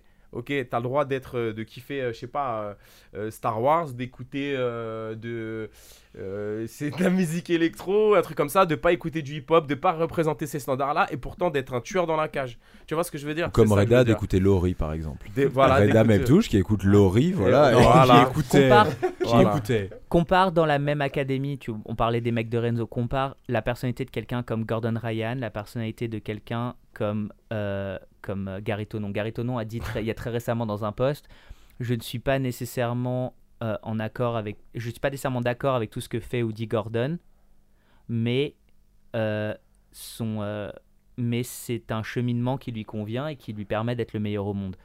Euh, et il disait lui-même, on m'a toujours dit, que- j'ai toujours pensé qu'il fallait que je sois euh, une espèce de moine plein d'humilité, alors que c'était pas qui j'étais. Je suis quelqu'un d'un peu, euh, moi je suis un déconneur, un blagueur, et c'est comme ça que je m'exprime le mieux euh, avec mes troubles, de, mes déficits d'attention. Et donc c'est là que vous avez euh, un Gary, un Gary Tonon Exactement. habillé en, en, en- en Uncle Sam. Et tellement créatif, tellement Et- et créatif magnifique. dans Voilà. ses combats. Voilà, c'est ça. Mais il faut avoir une académie, un, un- un milieu où les, ce deux, ces deux types de personnalités peuvent s'exprimer. Donc, donc en fait, ce que, ce que, ce que vous expliquez, c'est que il y a, vous parlez beaucoup de l'attitude et de l'état d'esprit Yes. des combattants. Il faut qu'ils soient en accord avec eux-mêmes. Exactement. C'est C'est ça. ça. en fait. C'est important de, c'est important qu'ils C'est art, bien hein. pour c'est progresser. un art, c'est un art. hein. C'est- Regarde, c'est un- regarde l'attitude de quelqu'un comme euh, deux, personnes qui, qui combattent euh, très régulièrement. Tu regardes, tu compares l'attitude de quelqu'un comme Reda, de- des combattants français que j'ai bouquet comme Reda et quelqu'un comme Kenji. C'est deux approches euh, d'eux-mêmes, du jiu-jitsu, de leur face, de, de, euh, de la vie, qui sont relativement différentes. Il y a plein de points communs entre eux. Le Japon est un point commun entre eux. Le, la combattre souvent est un point commun entre eux. Il y a plein de choses, mais ils ont La pas. détermination. On regarde la détermination. Tu regardes les deux photos, tu vois Kenji qui refuse de, qui a euh, Qui une- sourit une- pas. Une, chier, une chier de médaille qui sourit pas et qui en a pas une tour du cou. Et t'as Reda sur l'autre côté du mur qui fait, euh, qui, qui fait le pitbull avec 50, euh, avec 50 médailles autour, avec 50 médailles autour du cou. Les Les, deux photos leur ressemblent Et Les deux photos leur dire- Je vais ressemblent. même te dire mieux, ce qui est encore plus fou dans ce que tu dis, pour aller vraiment Ouais. encore plus dans ton, dans, dans ton sens, c'est pas eux qui ont choisi ces poses-là. Elles ont été demandées par le photographe. Exactement. Parce Donc que c'est encore ce plus fou. Voilà. Parce que ça veut dire que C'est ce qu'ils qui émanent. dégage vraiment Voilà. au quotidien. Et, et C'est si, même pas à ce et moment-là. si tu vois. Kenji faisait Reda et si. Reda, si on obligeait, C'est vrai qu'on pourrait les montrer à la caméra. si t'obligeais Reda à faire Kenji et si t'obligeais Kenji à faire Reda, Je, je, il s'en sortirait moins bien. je pense que Re- ah non non, tu veux dire de manière générale dans Si la ouais, vie, si effectivement, si ça marcherait pas si du tu tout. disais Mais à Reda Kenji de pourrait faire le pourrait faire Kenji. Oui, oui. Kenji n'arriverait pas à Ouais, faire ouais. Reda. Je, pense, bah, je pense que, je pense que Kenji, si tu lui demandais de faire Reda, il t'enverrait, il t'enverrait bouler. Et si tu disais à, à Reda de faire Kenji, Il le ferait. il dirait, il dirait, il dirait, pour combien? Oh non. Non, mais c'est pas une critique. C'était genre, si tu veux, tu veux que je fasse Reda, qu'est-ce que tu, qu'est-ce que tu veux? Qu'est-ce ouais. que tu- qu'est-ce que tu me donnes pour faire Kenji C'est un, c'est un, non, moi j'ai énormément d'admiration pour et tout. Je pense que c'est un, c'est une des personnes qui a le mieux compris comment choper le train de la du, du réseau social et en, en tout en, en comme on dit euh, euh, putting his money where his mouth is, c'est-à-dire tout en, en faisant ce qu'il dit le mieux. C'est-à-dire que pour moi c'est un un très bon ambassadeur et un très bon exemple pour tous les combattants de jiu-jitsu qui vont vouloir avoir ce côté un peu il a réussi, il a réussi. C'est euh, ce que tu dis, ça c'est le, le- le train, le train des, le train des médias. Il a réussi en fait à, à- à transformer ce que doit être un sportif aujourd'hui. C'est-à-dire qu'il doit combattre. Alors on Mhm. il doit, il doit, alors il doit performer. Mhm. Tout sportif, il doit performer et il doit en même temps avoir une image de lui. Donner une image de lui, une image à regarder Voilà. et, à, et, à, et- et à voir, pas forcément ni apprécier ni détester, mais à voir. Et et à Reda, je crois, je veux pas, je veux pas dire de bêtises, mais je, de mémoire comme ça, pour moi, c'est un des premiers à avoir, euh, euh, à avoir accroché un catch Parce move. Il a l'air C'est quelqu'un qui, euh, qui avait son, qui avait son, son, son V de la victoire et tout ça, et, mais surtout reconnaissable. Peut-être que certains vont, vont se l'attribuer en disant non, c'est moi qui l'ai fait On en premier, fout. machin. Mais aujourd'hui, on voit fleurir euh, les cœurs avec les doigts, on voit, on voit d'autres personnes avec les V, tout ça. Et, et, et pour moi, Reda, c'est un des premiers qui l'avait amené. Et ça, c'est très révélateur. Et donc ces deux exemples que je donne, tu vois, parce que c'est des exemples opposés de deux personnes qui sont euh, très visibles sur le, euh, dans, le, dans le milieu du sol français, mais qui, euh, ou du sol venant de France, mais qui, ont, qui ont des approches différentes et qui, qui trouvent leur place à leur façon. Et je pense que être, avoir un milieu martial où on peut être euh, une version peut-être pour les, pour, pour, pour les médias et pour les autres, vu que les réseaux sociaux sont des espèces de loupes un peu étranges, une espèce de version exagérée de soi. Euh, en tout cas dans la per- pour, euh, Hmm. pour, pour essayer de toucher le plus, le, le plus de personnes, c'est important. Je pense Gary Tonon, oui, il est un petit peu goofy, il se balade pas habillé en euh, avec un, un chapeau euh, un, un chapeau des USA euh, dans la rue, mais il a un sac Zelda. Par euh, contre, il a 5 Zelda il et a- des Rangers et- de l'année, des années, euh, je sais pas Mais quoi. et- c'est- c'est- ce Avec genre- un short. Ce genre de combattant-là Très voit les, voit les tapis comme, un, comme une scène. Exactement. Mais c'est très américain quand même, ça. Il- C'est-à-dire que tout, tout doit être. En, en, en, en France, faut pas s'étonner de pas voir ça. Je suis pas sûr. Je suis pas certain qu'il faille pas s'étonner de voir. Je veux dire, on voit ça. Alors Tu que tu ça aimerais le sports. voir, c'est Tu une vois- chose, non, mais mais, tu vois il ça faut, dans- on peut pas s'étonner de voir ça dans la rue. Moi, je, je le vois dès que je suis avec des amis, des choses comme ça. Quelqu'un qui sort un peu d'ordinaire. Ah, on t'a vu, regarde machin. Ouais, Parce que c'est comme ça. Aux États-unis, à New York, t'as Non, envie de sortir à Mais poil, tu sur sors les à tapis, poil. mais sur les Tout le tapis. monde s'en fout. Sur les tapis. Mais oui, mais, sur le- mais ce que je veux dire, c'est oui, mais c'est un ensemble. Regarde les footballeurs. Ah, il, a, il marque un point. C'est-à-dire? Ils sont Regarde. très exubérants. Les footballeurs sont extrêmement exubérants, ils ont des coupes de cheveux qui sont considérées comme ridicules d'un jour à l'autre. Il y avait Pogba qui faisait des dabs. Vous avez. Avec ouais, femmes, leurs des voitures. Oui, mais c'est pas grave. Mais c'est c'est très inspiré, c'est très inspiré de la, de la culture américaine, tout ce que font les footballeurs aujourd'hui. Les Je footballeurs, pense qu'elle est plus inspirée de la culture british que font les footballeurs aujourd'hui. A priori, je pense qu'ils ont plus appris ça en le première côté ligue. spectacle et tout, pour moi, excu- enfin, je suis Bien désolé. sûr. Alors peut-être que ça vient pas du Japon. Je connais pas, je regarde pas le foot, donc je peux pas vous dire. Oui, mais regarde, Ah, le, en Ja- plus, le c'est- moi, Japon c'est ce que peut j'allais dire. Moi produire- aussi, ouais. c'est une idée que Le- j'en ai. le je regarde Japon, le absolument Japon pas, peut donc je sais produire pas un, du tout. le, le Japon peut produire un Genki Sudo, tu vois. Ouais. Le, le- le truc, c'est qu'il n'y a, il y a pas de football vraiment aux États-Unis. Euh, c'est vrai que le, le football qui, Ah ouais, qui- qui rayonne Mais justement, par- le part vient du, d'Angleterre. du foot Mais américain. t'es pas obligé, t'es pas d'accord. Mais ça vient obligé d'Angleterre d'être comme ça. Bah, c'est du sport. En fait, tous les sports deviennent sport spectacle. C'est ça qui est intéressant euh, euh, dans le truc. Je me souviens. Judo. Pas le Judo, c'est judo. pas sexy pas, à pas regarder. pas le judo, mais C'est pas sexy. Pas le judo, pas le judo, mais ils communiquent de plus en plus sur les réseaux sociaux. Il y a du matériel. Si ton matériel, c'est pas, il y a de plus en plus de highlights, de très très belles prog- progr- projections, etc. En, en lutte aussi, même les productions euh, sont faites avec beaucoup plus de, de montages qui sont euh, qui attrapent l'œil, qui sont, tu t'en souviens, etc. Les combattants maintenant ont beaucoup de merc- merchandising autour d'eux, des chaussures, des t-shirts, des trucs comme ça. Ils font beaucoup de vidéos, donc euh, c'est pas forcément. Il y a plusieurs approches, euh, plusieurs stratégies marketing autour d'un autour d'un athlète euh, pour vendre sa performance et pour vendre euh, son lifestyle au quotidien pour pouvoir être être être accompagné par des sponsors, des partenaires, etc. Donc, ce que je voulais proposer avec le podcast, c'est quoi? C'est vraiment une autre manière de percevoir le sport, une autre manière de voir le sport et aussi transmettre des, des- connaissances assez pointues de notre passion qui sont les arts martiaux en général et, euh, et- et un Mais é- pas que. et pas que et pas que et après tout ce qui tourne autour des arts martiaux et des sports de combat de la culture martiale etc mais pas que même des fois on parle de jeux de rôle de conneries de trucs il y a même pas de fil conducteur c'est juste qu'on qu'on Tu kiffe, dis quoi. pas que, euh, mon jeu, que les jeux de rôle c'est des conneries, d'accord? Non, Parce non, que non. Je me, j'ai- quand je hein? dis des conneries mais La- de- la des dernière- choses tout le monde différentes était con- tout le C'est monde, que tout le c'est monde un me kiffe en maître mettre. du euh, jeu. Attention, Ouais. attention. Tu t'habilles, tu te mets des trucs un peu chelous. non il se met pas des trucs il- C'est- Je vous mets Non, des je trucs. refuse je refuse Elle embrouille pas, sinon il va te jeter des Mais dés. c'est- ok Ah, c'est mais pour je- il va te lancer un sort Il va te lancer un sort. il a toujours des dés dans la poche Je pense que j'en ai un, attends. Ah, tu veux le voir celui-là T'as un dé dans la. C'est un maître du jeu, mon pote. Il vit le, il vit le rêve jusqu'au bout. Non, mais après. Attends, lance-le, lance-le, lance-le pour voir. Ouais, ça donne 15, j'ai Quinze. gagné. Ah, combien tu Beau fais gosse. J'ai gagné. non ne relance J'ai pas il va gagné. s'énerver Combien tu fais Combien tu J'ai fais gagné. Combien tu fais On va voir s'il est bon. Ouh, non, voilà, c'est- 10 de plus. Bah, ça- Qu'est-ce sachant qu'il que, y a dans- sachant Ouais. que normalement il faut rouler bas, c'est plutôt bon pour moi. ouais Mais euh, le pourcentage c'est plus t'es bas mieux c'est en il y a, D'accord. il y, a, il y a quelque chose. Oh, je Il suis en train ment, de il tout ment, casser il derrière triche, moi. il triche. Il y a ouais, on toujours. change les règles en fonction de C'est notre ça. euh, convenance On- c'est l'uberisation. Mais il y a quelque chose de, il y a quelque chose de, de- Instantané. dont on parlait là. C'est quand tu parles du judo, tu dis que c'est le judo est naturellement restrictif dans son approche, c'est-à-dire euh, euh, t'as as le droit de faire qu'un certain nombre de choses dans le tapis, t'as le droit d'être exubérant qu'à un certain point. La lutte est, est- est pas mal comme ça aussi. Il y, a- Mm. il y a un certain, tu vois, tout est très codifié.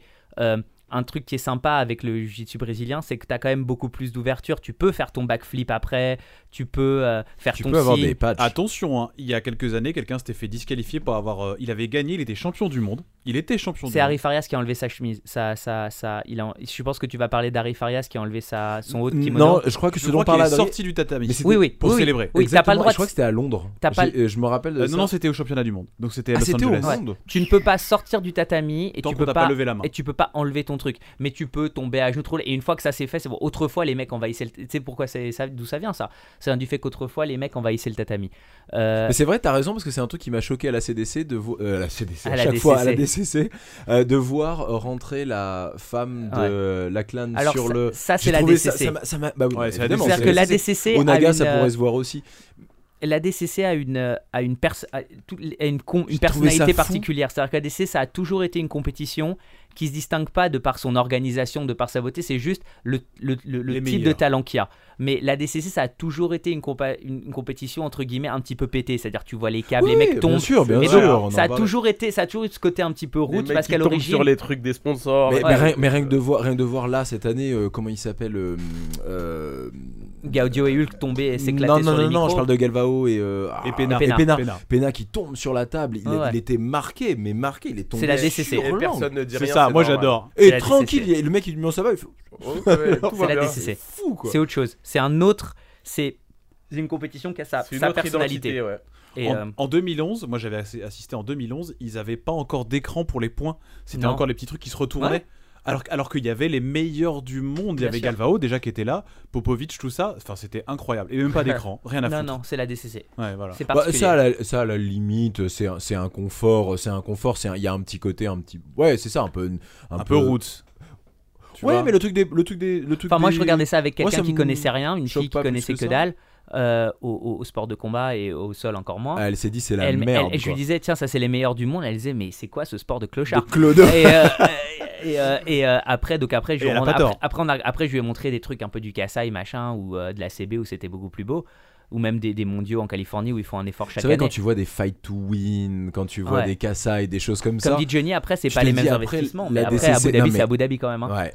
Mais euh, c'est juste qu'il y a cet esprit un petit peu, euh, un petit peu à l'ancienne où on, on se rentre dedans, on tombe dans les fils. C'est euh, c'est intéressant aussi d'avoir des compétitions qui ont leur personnalité. Johnny parlait tout à l'heure en lutte de l'Auvergne. En Auvergne, il y a le tournoi des volcans. Vous avez déjà entendu parler du tournoi des volcans Bien sûr. Bien sûr, évidemment, c'est des gars qui se battent dans les volcans. Dans les volcans, les. Auvergnats. Non, c'est des entre eux, c'est des volcans qui Vous se voulez quelque chose de masse. Tournoi, c'est Tout le ça, monde dans va là une fois tous les Druidique. 5 ans pour sauter dans les. Mais, on n'en parle pas Bon, trop. il y a, parce que voilà, c'est ça. Et puis il y a très très peu de grands champions en fait. Voilà. Ah, Il y en a pas beaucoup. pas vieux, on sait Il y en pas a pas beaucoup qui ont survécu. Ben regarde, Carrière très très courte. Johnny est allé. Johnny, est-ce que tu peux nous parler de ce qu'est, de ce que représente pour toi et pour la lutte le incroyable. tournoi des volcans Non, c'est incroyable parce qu'il y a ton des vins. Il y a, y a je sais plus combien de lutteurs, je vais pas dire un nom, mais c'est plus de, plus de 300-400 euh, lutteurs, comme ça, même plus, en France en France. Hein, qui se C'est des luttes. Alors attends, excuse-moi, c'est une lutte particulière, c'est des lutteurs ouverts, c'est de Lutte libre. de- Non, c'est de la lutte. Voilà, c'est libre. la lutte, la lutte. Ouais, c'est de la lutte, mais euh, organisée par Le la fédération de lutte. Et, euh, et c'est top, quoi. Ça a réuni euh, plein, de, plein de bourgades qui font de la lutte, plein de clubs hein, d'un peu partout et tout. C'est vraiment top. Et puis euh, l'ambiance, elle est. Il y a énormément de lutte dans le centre de la France. Ouais, dans le centre de la France. Et euh, bah, moi, je me suis fait éclater par un mec euh, qui vient de, de Clermont-Ferrand quand j'ai fait les championnats de France. Ça va, c'est facile à vivre ou pas? Oui, c'est facile à vivre. Bah, justement, et on va y revenir après parce que vu tout ce que tu es en train de, ce que tu nous expliques et de pourquoi est venu le podcast, en Mhm. fait, ça m'étonne pas que tu me dises ouais non, je me suis fait éclater, je m'en fous en fait. oui. On sent, on sent que un de tes buts, je sais pas, t'as été un des pionniers du MMA en France? Non. T'as été un des premiers à combattre en non, France. c'est parce qu'en fait, il y a les réseaux sociaux. Non, non, non, non, non, non. Il faut ça, c'est pas vrai. Les gens me disent ça, je le relève pas, mais là, c'est bien, je peux le dire. J'étais pas, j'ai pas été un des pionniers parce que. euh, à, à combattre, t'es pas dans, t'étais pas dans les premiers? non, non, parce qu'en fait, les réseaux sociaux ont mis en avant une réalité. Et euh, par exemple, là, si je parle de Genki Sudo, un combattant de maintenant, il sait pas qui c'est. D'accord? Donc il y a aussi euh, une. M'agresse une- pas, hein, moi je, je n'ai fait Non, que. non, non, c'est pas pour toi.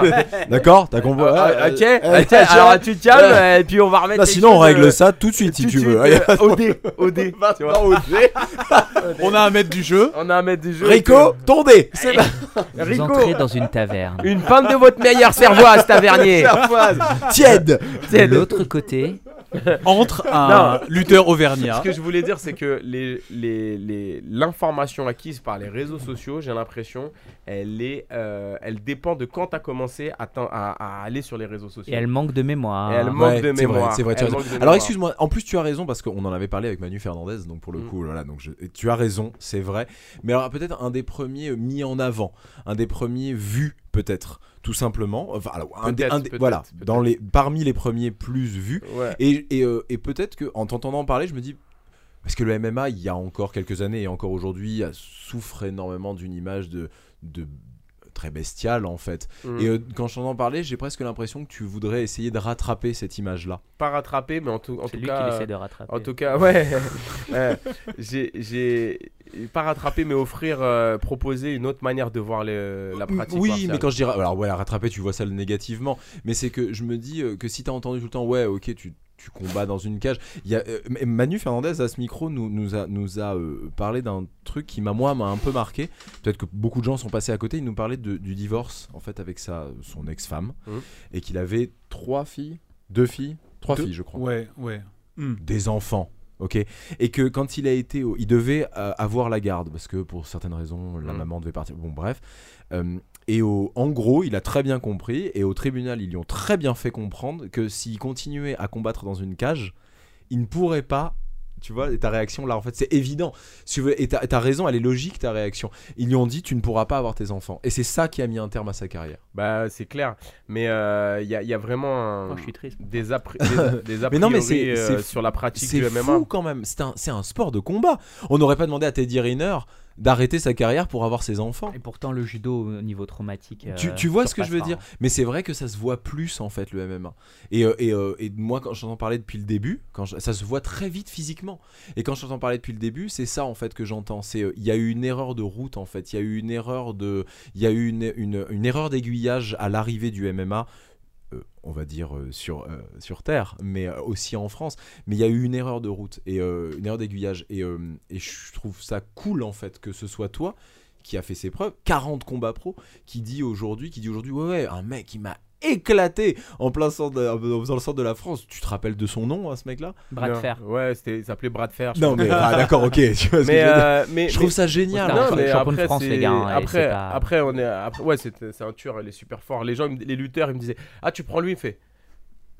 Ouais, amuse-toi. Ça veut dire, vas-y, mais tu sais que tu vas te faire défoncer. Sachant Mais que Johnny, euh, je vais pas donner de nom, mais il y a des gens très forts, il les monte en l'air. hein. euh, en lutte et tout ça, mais en tout cas, non, mais c'est même pas le principe, c'est même pas le truc. Moi, ce que je kiffe, Pour c'est moi, aller, c'est m'e- important. c'est aller m'exprimer dans ces compétitions et, euh, et, et, Et avoir du fun. et ouais, kiffer et kiffer dans l'adversité, c'est ça qui est bien. C'est Mm. ça Voilà, qui est ça c'est important. C'est pas juste. C'est pas, je c'est pas je subis euh, le combat, ah je stresse, j'ai fait un cul. Non, kiffer. Tu vois, c'est un plaisir. C'est grâce Mm. à la technique et tout. Je vais, me, je, vais, je vais me dépasser dans le combat, quel que soit le combat. C'est pour ça que j'ai tout testé, enfin tout testé, plein de sports de combat différents parce que au final, la racine est la même, l'ambition est la même, Mm. tu vois. Et, euh, et c'est que la technique qui change, donc ça c'est cool. Mais C'est- C'est quoi, c'est quoi la racine? C'est quoi l'ambition alors à la base? C'est euh, chacun développe euh, son art martial, sa technique, et là on va la comparer, mais pas que la technique. Un Donc, véhicule donc, pour l'ego, on le développer retrouve, ton là, potentiel humain. Ouais, D'accord, Ok, d'accord. Donc Ouais, on- mais un l'ego revient un, un peu là. ego même. drivé et canalisé par la volonté et par euh, de la stratégie. Donc, on va dire que euh, ta On volonté. ajoute l'argent, on a euh, Gordon Ryan et, euh, et Conor C'est McGregor. pas aussi simple que ça. Ah, Voilà, aussi simple c'est que ça ça. qu'on est en train de dire. C'est que c'était. Jebeno. penser, penser que dire, penser que Bonne, so- Voilà. bonne, journée. Allez, je me casse. ce que, je- ce que Johnny est en train de bon, vous dire, est en train de dire, podcast. j'en parle beaucoup avec lui, donc euh, je, je pense que je peux un peu, un, un peu euh, euh, préciser à penser. C'est que penser que c'est principalement ou uniquement, on peut dire, c'est- c'est un des moteurs, un des moteurs très importants, mais que ce n'est, ce n'est que par l'ego qu'ils sont arrivés où ils sont. C'est une erreur qui est très facile à faire. Et de- Attends, non, c'est on pas est d'accord. du Je sais que c'est ce pas. Non, je suis. On parle du driver. Je sais, c'est pour ça. Je pense qu'il y a une mécompréhension de le, ce que le Johnny travail, disait. le travail 12 heures par jour n'est pas le driver. Ouais. Quel est ton le driver C'est ton but. Voilà, hein. mais je pense que donc il y a une mécompréhension. Quand je disais Johnny par l'ego, c'est parce que l'ego est tellement mis en avant qu'il a décidé. C'est la première Voilà, chose. a là on est entièrement d'accord. mais on est d'accord. demain, Mais vous êtes tu me dis, d'accord. tu me dis, je veux être champion du monde. On C'est est pas parce que euh, quelqu'un le veut, c'est parce que toi tu Après, alors, alors, si on rentre dans ce débat-là, il faut définir ce que vous entendez par l'ego. Euh, Eckhart Tolle dit que l'ego, c'est euh, la conscience qui s'assimile au processus de pensée. C'est-à-dire ton cerveau n'arrête pas de penser, il fait que penser tout le temps quand tu dors et tout. Et toi, tu dis, je suis ça. D'accord? Je suis ça, ce processus. Le cerveau qui est tout le temps en train. Je sais que ça, ça paraît un peu trop scientifique et tout ça, mais Non, comme, ça, on, comme ça, on voit vraiment de quoi on parle. Euh, euh, non, il y a une Non, c'est différence très, entre. très clair, hein, ce il y a que une, tu dis. il y a une différence entre amour propre et ego. Quand la personne, elle est, elle s'assimile au processus, euh, Ça, pour moi, la différence se fait dans la défaite. L'amour propre, c'est si tu l'acceptes pas. L'ego, l'ego, que Non, ce soit dans la défaite ou dans le ou dans la victoire, en fait, c'est ça qui te drive et qui, même quand tu perds, continue. Je pense Tu vois, que ce qui vous, te donne avez l'envie de deux, vous êtes en train d'utiliser deux L'amour termes, propre. un terme et de le définir de façon différente. Ouais. C'est-à-dire qu'il y a une, il y a une, euh, comme, excuse-moi, qu'il y a une, il y a une, euh, une définition, on va dire, euh, euh, du parler commun de l'ego, qui est celle que tu emploies. Et Johnny sera pas, sera pas du, sera d'accord avec toi là-dessus. Johnny est en train d'utiliser une, une, une définition euh, presque philo- philosophico-psychanalytique de Mm. l'ego. Donc, quand il parle d'ego, il parle de ça. Il parle en gros de, ça, de, de se dire que tu, n'es, tu ne te définis qu'à, pa- qu'à- qu'à travers d'éléments extérieurs. d'éléments extérieurs. C'est Voilà, ça qui veut c'est dire. ça- C'est ça où je veux en venir. Par exemple, tu prends des combattants, j'ai vu, j'ai rencontré des combattants très très très forts, j'en rencontre encore maintenant, des tueurs, des exceptions, d'accord? Ce qu'on appelle des, euh, euh, Outliers en anglais. voilà, des- vraiment l'anoma- génies, des l'anomalie, le chaînon manquant, tu vois? La pratique est super bien, d'accord? Maintenant, la- le fond, à l'intérieur, le moteur, il identifie toute sa personne à ses résultats et à la Parce vision. que ça. D'accord, ok. c'est très Ok, clair. c'est ça que je veux dire. Donc je, Très très clair. je veux dire, je voulais dire que quand je parle d'ego, je parle de ça. Euh, quand je parle d'amour propre, c'est-à-dire ce qui va faire l'amour propre, c'est par, exemple dans une situation où, ok, euh, je vais être non violent, ben, mon patron me fait chier, je vais lui dire, mais à la place de lui péter la gueule et tout ça, je vais me défendre grâce à une, une argumentation, à des moyens qui sont proportionnels. Ah, bon, J'aime pas trop ce mot-là, mais euh, en fonction de la situation. C'est Voilà. pas sa capacité à lui péter la gueule C'est qui c'est ta capacité à défendre ton intégrité mentale, psychologique et physique. Ça, c'est l'amour propre. Et c'est pas que défendre aussi, c'est aussi à l'exprimer, qui peut devenir ton driver en compétition. D'accord? C'est ça la différence entre l'ego, celui que je t'ai donné, l'ego un petit peu défini par Eckhart Tolle, qui permet de prendre de la distance et rester dans le moment présent pour un combattant. Si on fait la différence entre les deux, on arrive vraiment. Je vais te dire pourquoi je te dis ça. Parce que j'ai beaucoup cherché à identifier ce qui fait qu'un combattant arrive à être très très fort. Et c'est la faculté d'être dans le moment présent. Parce que j'ai rencontré beaucoup, beaucoup de combattants ou d'athlètes très, très forts dans le gym.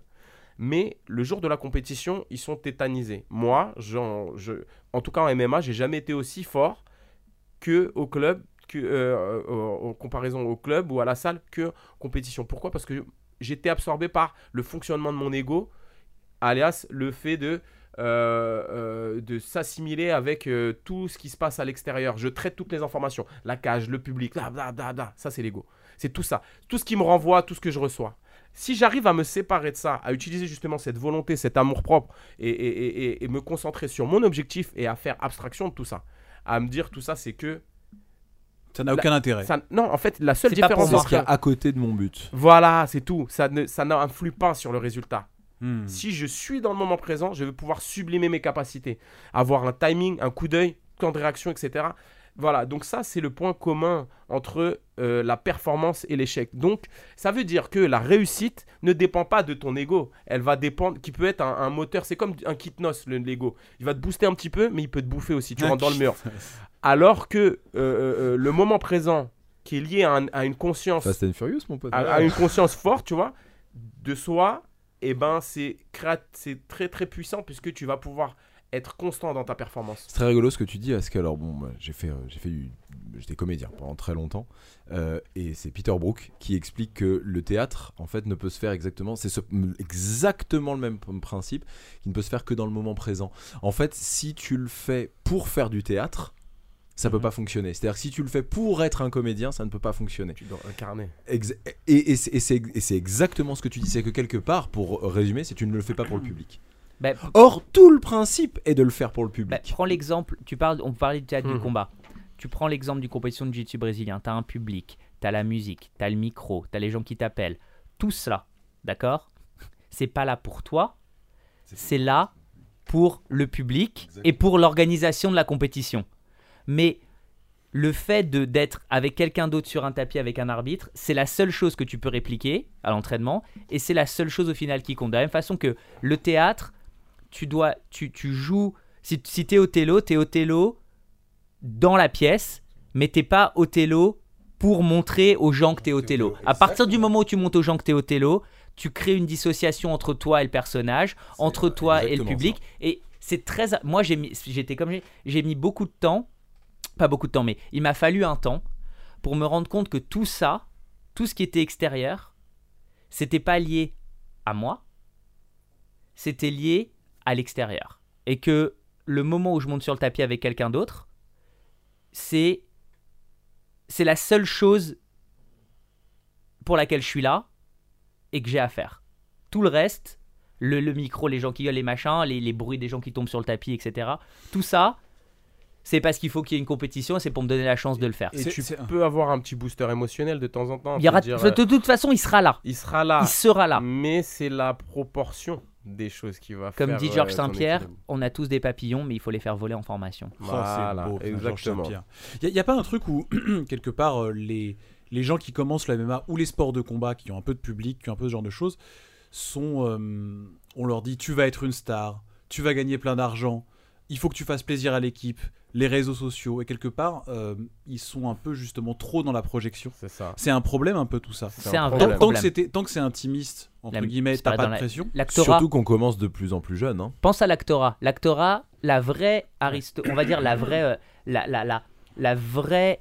euh, euh, J'avais entendu quelque part dire euh, la, la vraie aristocratie aujourd'hui, c'est les acteurs. C'est-à-dire les, les personnes qui ont, qui ont tendance à être mises sur un piédestal parce qu'elles juste pour le parce qu'elles existent et qu'elles sont là, c'est les acteurs. C'est-à-dire que si Johnny Depp rentre dans un restaurant demain, oui, le sauf, monde. oui, sauf que c'est du travail. Hein. Oui, non, non, non, non, non, non. travail. C'est parce que je- L'aristocratie, pas de non, non, c'est pas ça. que bah, ça dépend. hein. Ah, ça dépend, ouais. Ça Euh, dépend. gérer un patrimoine, partir à la guerre, mourir pour mourir, être officier, c'était du boulot. hein. Ah non, Mais- non, non, non, je dis pas. C'est du boulot de le conserver. Le, euh, euh, être comédien, c'est de le devenir. Oui, oui, bien sûr. Non, euh, mais pas quand du je, parle chose, d'aristocratie, hein. quand je dis d'aristocratie, c'est c'est des gens qui, à qui sont accordés des privilèges sociaux par, parce qu'ils ont atteint ce statut-là, d'accord? Donc tu regardes, je, je, je prends, c'est un exemple, mais c'est évidemment que c'est pas littéral, c'est pas euh, une, une, euh, une, euh, une comparaison exacte. Euh, demain, Johnny Depp rentre dans un restaurant, le monde s'arrête, d'accord? Euh, Dans ce restaurant. Euh, il a énormément de talent. Je remets absolument pas en cause. ça. Combien de personnes veulent les, veulent les bénéfices que tu as d'être une star D'être Johnny Depp. sans,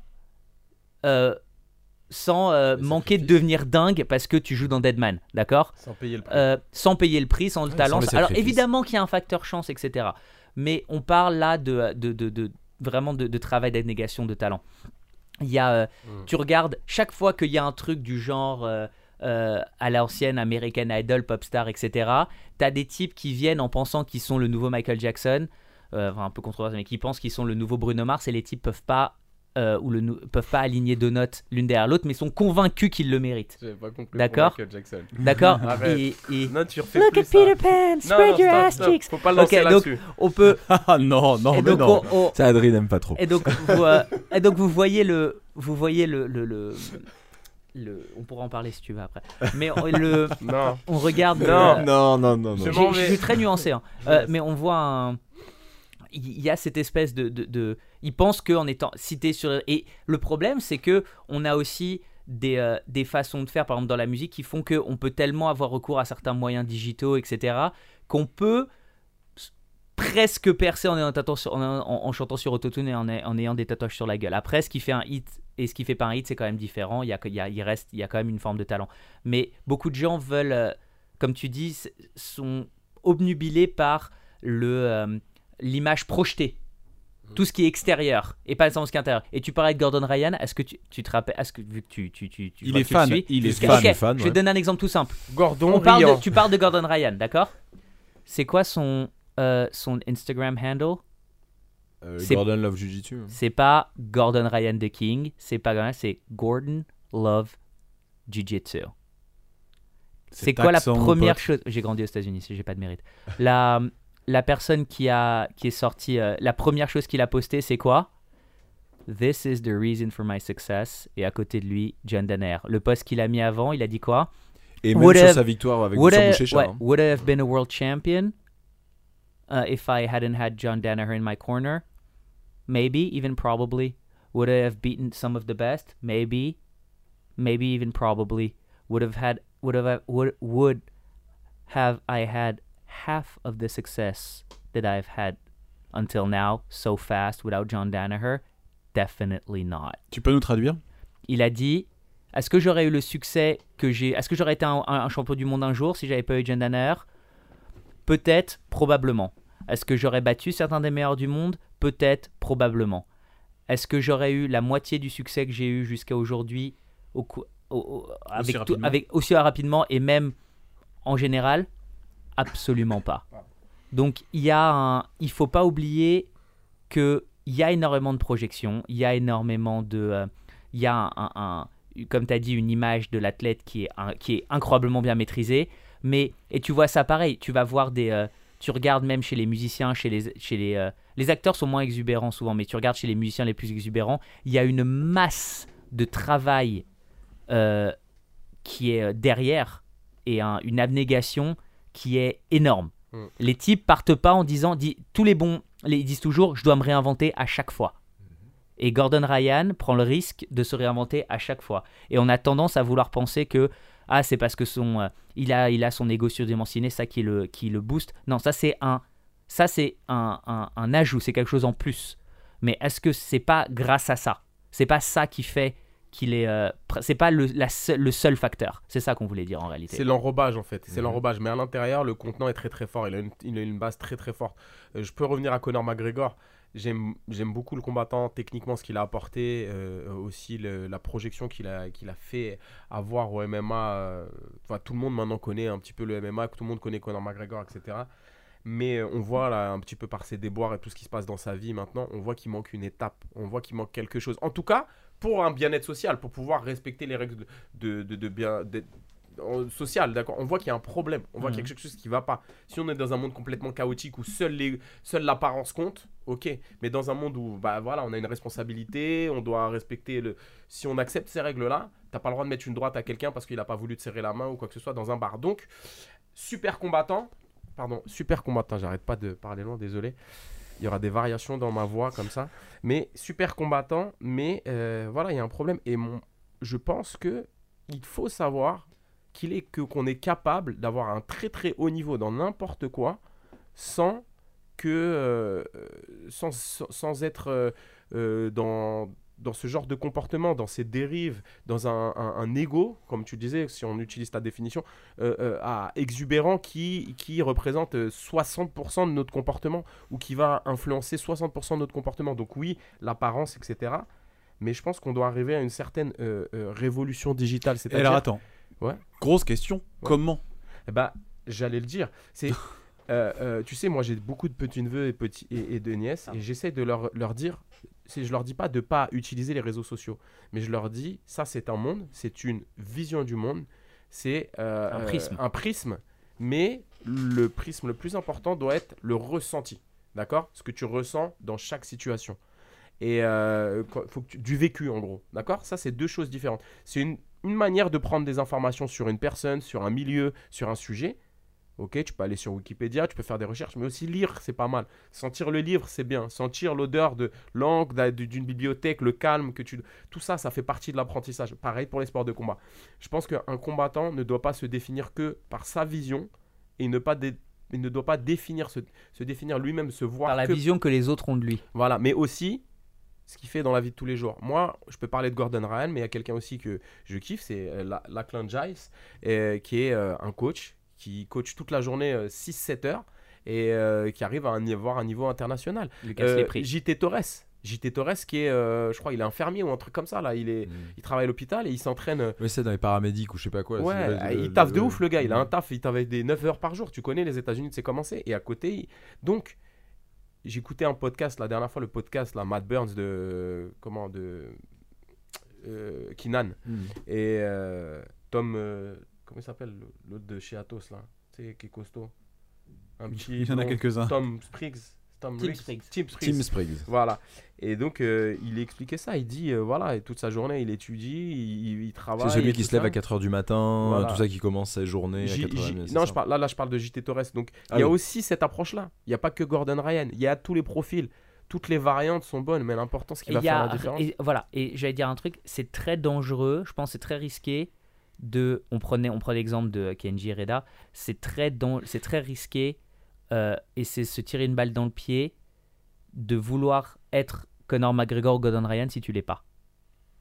C'est ça, mais les gens souvent font ça par mimétisme. c'est exactement ça le problème. alors que a- tu peux- on, on dit c'est le nouveau Conor McGregor. peux être alors quelque que chose Ce serait pas le problème. de tout aussi un tu peux être alors tu peux ça, être alors que tu peux être Genki Sudo tu peux être un mec complètement différent Tu peux être et Khabib. ultra créatif tu peux être Khabib tu peux être Georges Saint-Pierre tu peux être quelqu'un de tu peux être Gary Tonon tu peux être quelqu'un de complètement Mais Parce différent que le public se raccroche à une, à une personnalité et pas à un combattant en fait. exactement mais le problème c'est que le pub toi au final c'est toi qui combat c'est toi qui es dans la cage et le public il peut- s'il- un- il y a rien de pire qu'un public c'est comme les c'est comme les chiens il y a rien de pire qu'un public qui a qui a cru en quelque chose de faux et qui après te le fait payer hein.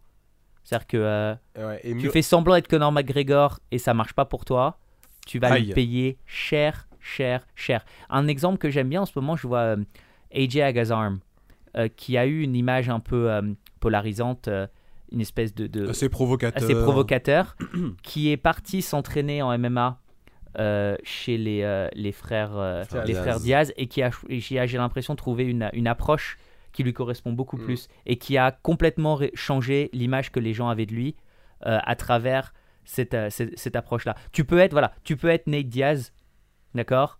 Man, give a fuck, fuck you, Stockton, d'accord? Et euh, mais être un faux Nick Diaz, ça se paye. Ah ouais. faut que tu sois t'incarnes vraiment et puis ouais puis même Mais il faut incarner. Par contre, par sois- contre, ouais. il faut pas non. Ça veut pas dire il faut être complète toujours euh, dans l'ultra humilité, etc. Non. Non. il faut que tu. Sois toi-même. il faut que tu sois sois juste. quelqu'un. c'est juste Mais ce quelqu'un, ça doit être toi. Et, tu sais, en, préparation mentale, en PNL, etc., on parle de flow state, donc ces fameux états de flow qui permet à amener la performance chez un acteur, chez surtout les gens qui doivent se produire, euh, qui ont beaucoup beaucoup de prépara- préparation et ensuite qui doivent se produire avec euh, euh, un moment vraiment spécifique, donc des acteurs, des musiciens, etc., des sportifs, des escrimeurs, pas n'importe quoi. Et on parle que chacun a son approche psychologique, mentale et physiologique aussi, avec euh, certains ancrages. Donc on voit des acteurs ou euh, des, artistes, ou des, ils ont toujours un, petit rituel avant. Enfin souvent ils ont un rituel, donc ça peut être physique, donc un ancrage physique qui va les amener à, la mémoire d'une sensation où ils se sentaient très très bien et donc ils vont le reproduire pour ce moment-là. Pareil pour des, sportifs, c'est la même chose. Il y a aussi mentalement, on a une approche, comme, dans quel état je veux me sentir, donc je vais produire volontairement tel je vais avoir tel ou tel dialogue interne, tel ou tel qui va produire telle ou telle émotion, telle ou telle sensation, et je vais être dans mon, dans mon état d'esprit, dans mon flow state, mon état de flow, qui va me permettre de performer au mieux.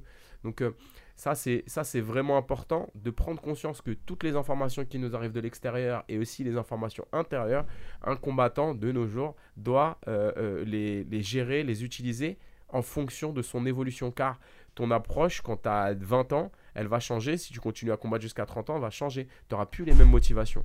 Donc si tu as combattu toujours par l'ego, tu vas périr par l'ego. Tu vois? Donc tu dois réussir à gérer euh, la, la- la proportion de chaque chose qui te motive, etc. Mais tu, un- m'as dit, tu m'as dit, enfin, excuse-moi de te couper. euh, Tu, m'as dit, euh, en gros, voilà, on- j'ai une idée de comment faut faire. Il faut savoir s'auto-gérer. Ouais. Mais techniquement, Techniquement. comment, comment un combattant, quelqu'un Ouais. qui s'entraîne de façon professionnelle, va gérer ça C'est un coach, c'est son équipe, faut qu'il en parle, faut qu'il fasse de la méditation, qu'il lise de la philosophie. C'est quoi le truc? Il y a plusieurs choses, euh, puisque Johnny va pouvoir parler en, très précisément de ce qui, en ce qui concerne les combattants. Moi, je pense qu'il y a quelque chose d'important qui, moi, m'a beaucoup aidé, euh, qui est euh, le fait d'avoir, de faire un travail personnel sur comprendre quel type de personne et qui tu es.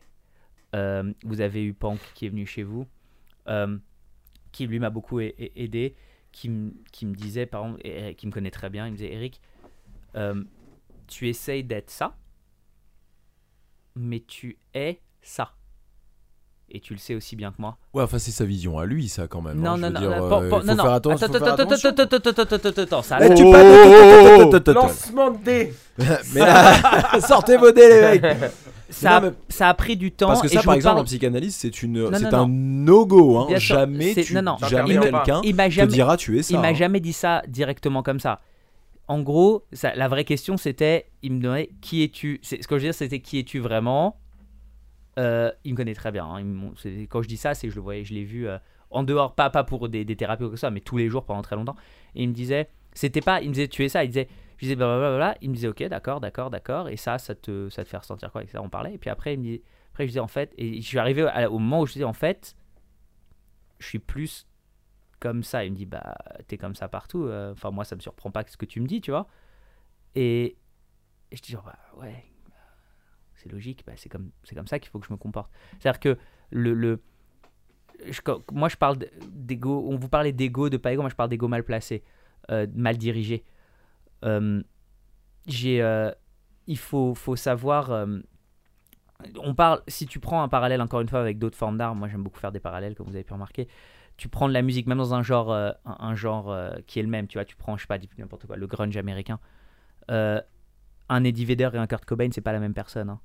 Et tu voudrais pas que ce soit la même personne. Tu as envie que, tous tes artistes soient identiques. Tu as envie que tous tes acteurs jouent la même. Tu veux, tu veux que des Robert De Niro? Parce que moi, euh, j'aime bien avoir un Joaquin Phoenix. J'aime bien avoir un River Phoenix. Il y J'aime a bien le avoir un Joker qui sort la semaine prochaine et j'aimerais bien. J'aime bien, j'aime bien avoir. Tu sais quoi? J'aime bien avoir un Keanu Reeves dans Bill and Ted. D'accord? J'aime Ok. j'aime avoir, Ok. j'aime avoir d'autres. Tu vois, il faut. Et si j'ai, il y a rien de pire que de faire semblant d'être quelqu'un d'autre. D'accord?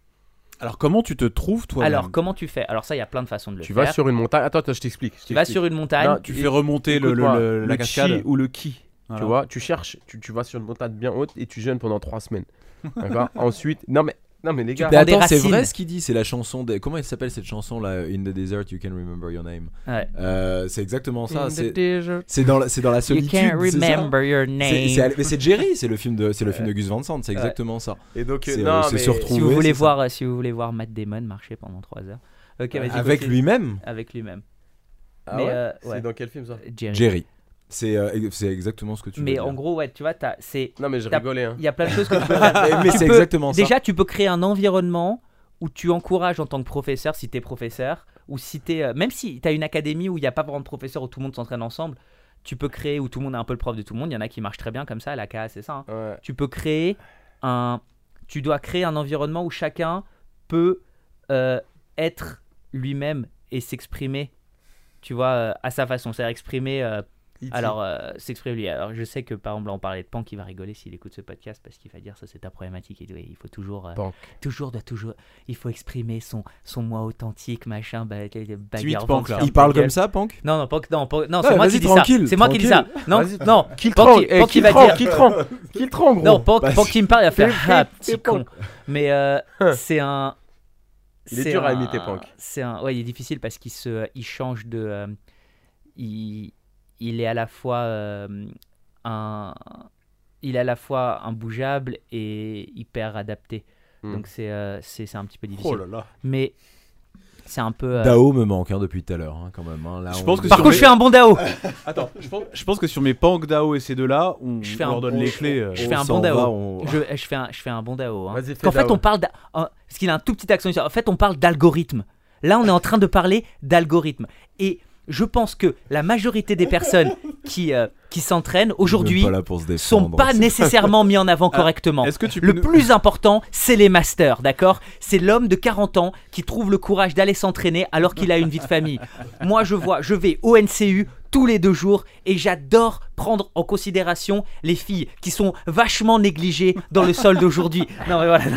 Est-ce que, est-ce que tu peux faire Flavio et Dao qui discutent? Écoute, Flavio, tu as fait des choix. Tu as fait des choix qui vont peut-être se payer, mais qu'il faut que tu t'appropries. Ah oui, mais là, tu sais, les gars, c'est galère. Caray, Ils m'aident- caray, Dao, je comprends Les rien gars, ce que tu dis. Les gars, ils, ils m'aident pas et tout, mais bon, mais bon, mais bon, c'est pas grave. Et puis là, j'avance et je suis content de vous avoir, les gars. Là, ça fait vraiment plaisir. Et donc, tu, tu nous fais une imitation, Jérémy le Non, non, Il y a non, une non, façon- non, non, il y a pas une- après ça. il faut, il faut un environnement qui te permette de t'exprimer. Il faut se connaître. Il faut faire, comme encore une fois, je reprends Gordon Ryan qui a dit mon, entra- ma- Fais-moi mon l'oreille. entraînement mental. Faut l'ouvrir un peu. Ah, Ils ont pas arrêté d'enregistrer. hein.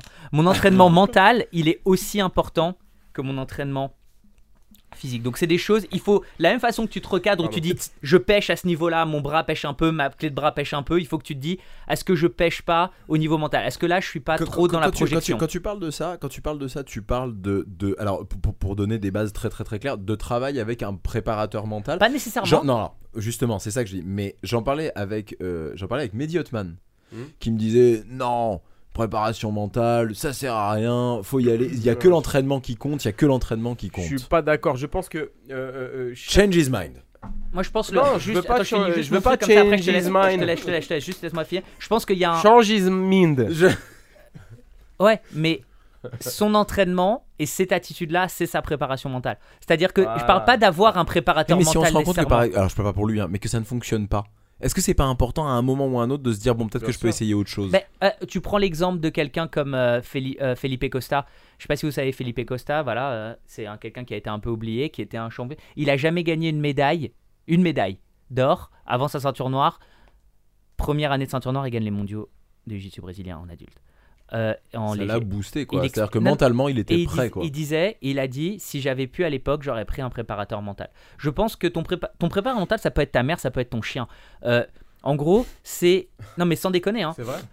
C'est- très drôle. C'est-à-dire qu'il faut que tu trouves une façon, il faut que tu sois euh, lucide vis-à-vis de toi-même, d'accord? Mm. Il y a des personnes qui sont plus, euh, qui ont plus de, qui ont plus à débroussailler que d'autres.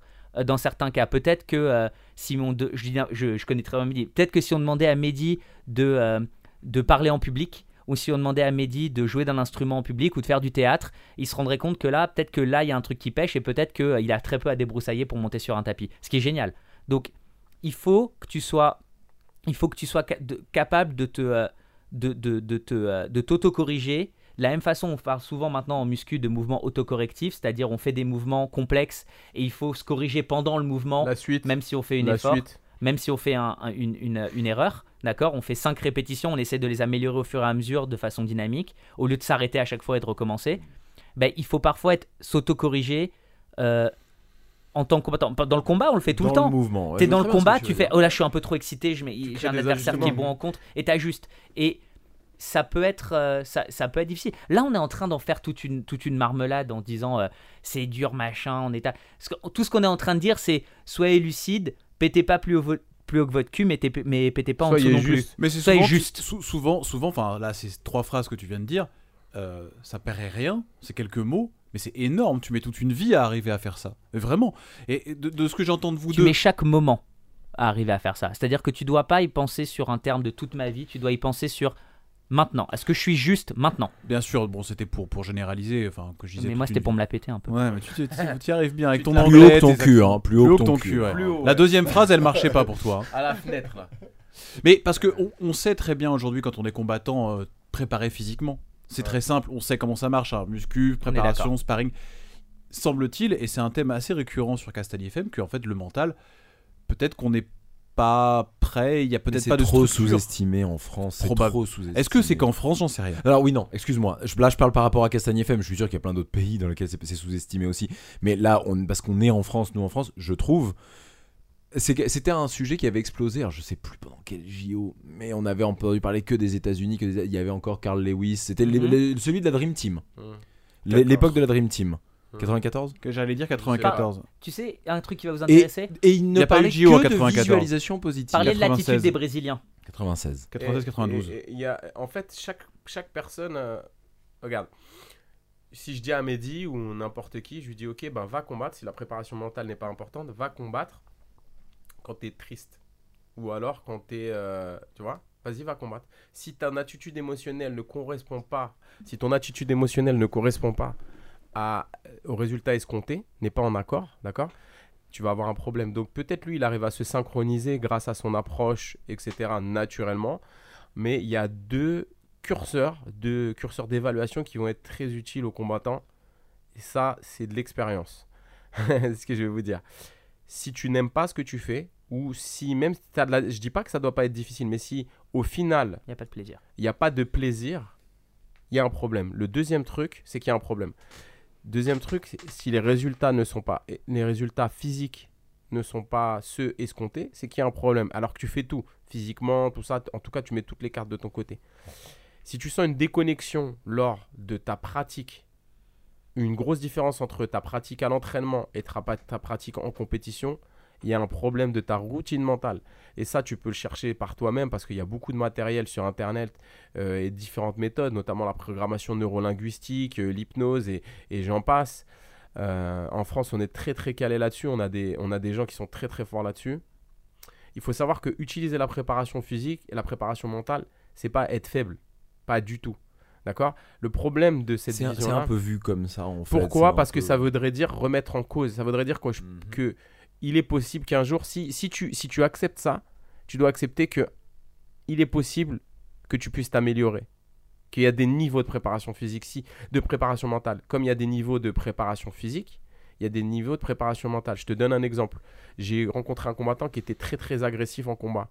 Il disait je veux pas faire de préparation physique parce qu'après je me sens fatigué, ça me fait douter.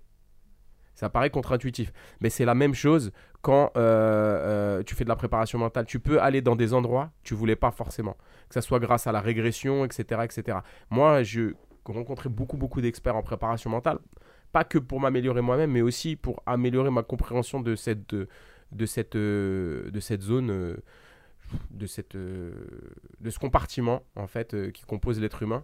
Euh, que ce soit dans les arts martiaux ou dans la vie de tous les jours, pour pouvoir s'améliorer et puis euh, comprendre un peu mieux ce, cet outil, quoi. Et euh, c'est vrai, on peut faire très simple en fait. On pourrait simplifier. Ce qu'il y a, c'est que c'est devenu trop complexe. Les gens qui communiquent sur la préparation mentale, ils vont communiquer avec. avec euh, ils vont pas synchroniser. Ils vont dire Oui, alors voyons, tu sais, il n'est pas exactement. Non, ça, c'est une manière de communiquer. Moi, ça me parle. Je parle comme ça, je vais être d'accord avec toi. Mais par contre, si tu vas parler à, je sais pas moi, à, un autre gars qui communique différemment, tu dois te synchroniser. Tu vas parler avec un anglais, tu, vas lui parler en anglais. Tu parles avec un français, tu vas essayer de parler un, peu en français, en tout cas si tu es en France. Ben pareil, quand tu parles avec quelqu'un, c'est une des règles de la, programmation neurolinguistique, tu dois te synchroniser sur elle. Se mettre à peu près dans la même posture et tout ça, avoir les mêmes codes, respecter les mêmes codes, même si c'est pas forcément les tiens, pour pouvoir communiquer, que le message passe correctement. Ok? Donc c'est pareil. Le problème de la préparation mentale, euh, en France, tu as des Benjamin Lubzinski qui sont des sommités et plein de mecs comme ça, mais ils te parlent, oui, euh, tu vas penser à un rêveur qui rêve d'un autre rêveur. Mais non, mais le gars, il dit, je m'en bats les steaks de ça. Moi, je veux gagner. Je veux gagner.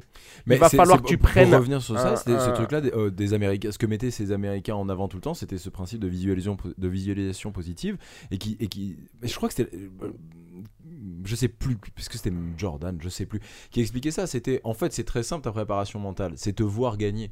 Il y a- ça, c'est un C'est moyen. déjà en fait, c'est- et c'est déjà énorme. Ça te nécessite ni préparateur mental, parce qu'il y a de ça un peu aussi la vision qu'on en a, c'est un peu on met la tête sur les genoux, puis on entend t'es le Voilà, plus fort, c'est t'es le plus fort, t'es le plus c'est fort. Or, en fait, bah, les combattants, c'est vrai qu'ils n'ont pas envie de ça. Ils veulent, ils- ils- ce qu'ils veulent, c'est un résultat entre guillemets immédiat.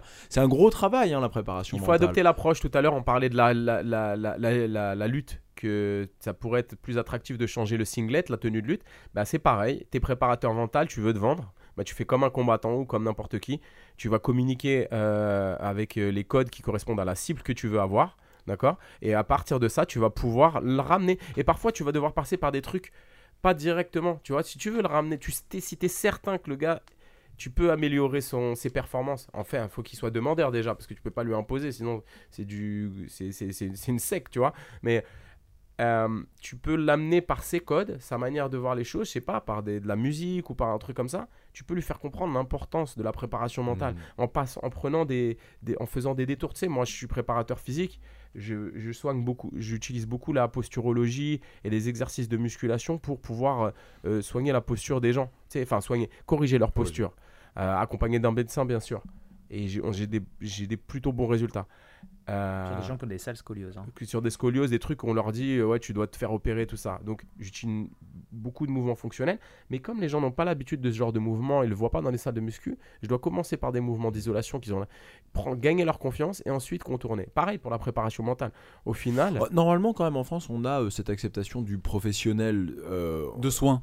Tu, tu vois, et euh, exactement, Mm. que ce soit médecin ou pas, on, on boit. tu- je- après, peut-être que tu as déjà fait le test et tu me dis non, non, là, tu te plantes complètement. J'ai essayé, ça marche pas. Mais je suis sûr que si tu es arrivé en tant que professionnel en leur disant, voilà, mon- moi je sais que ça, ça corrigera telle ou telle chose, là, faisons ce mouvement immédiatement.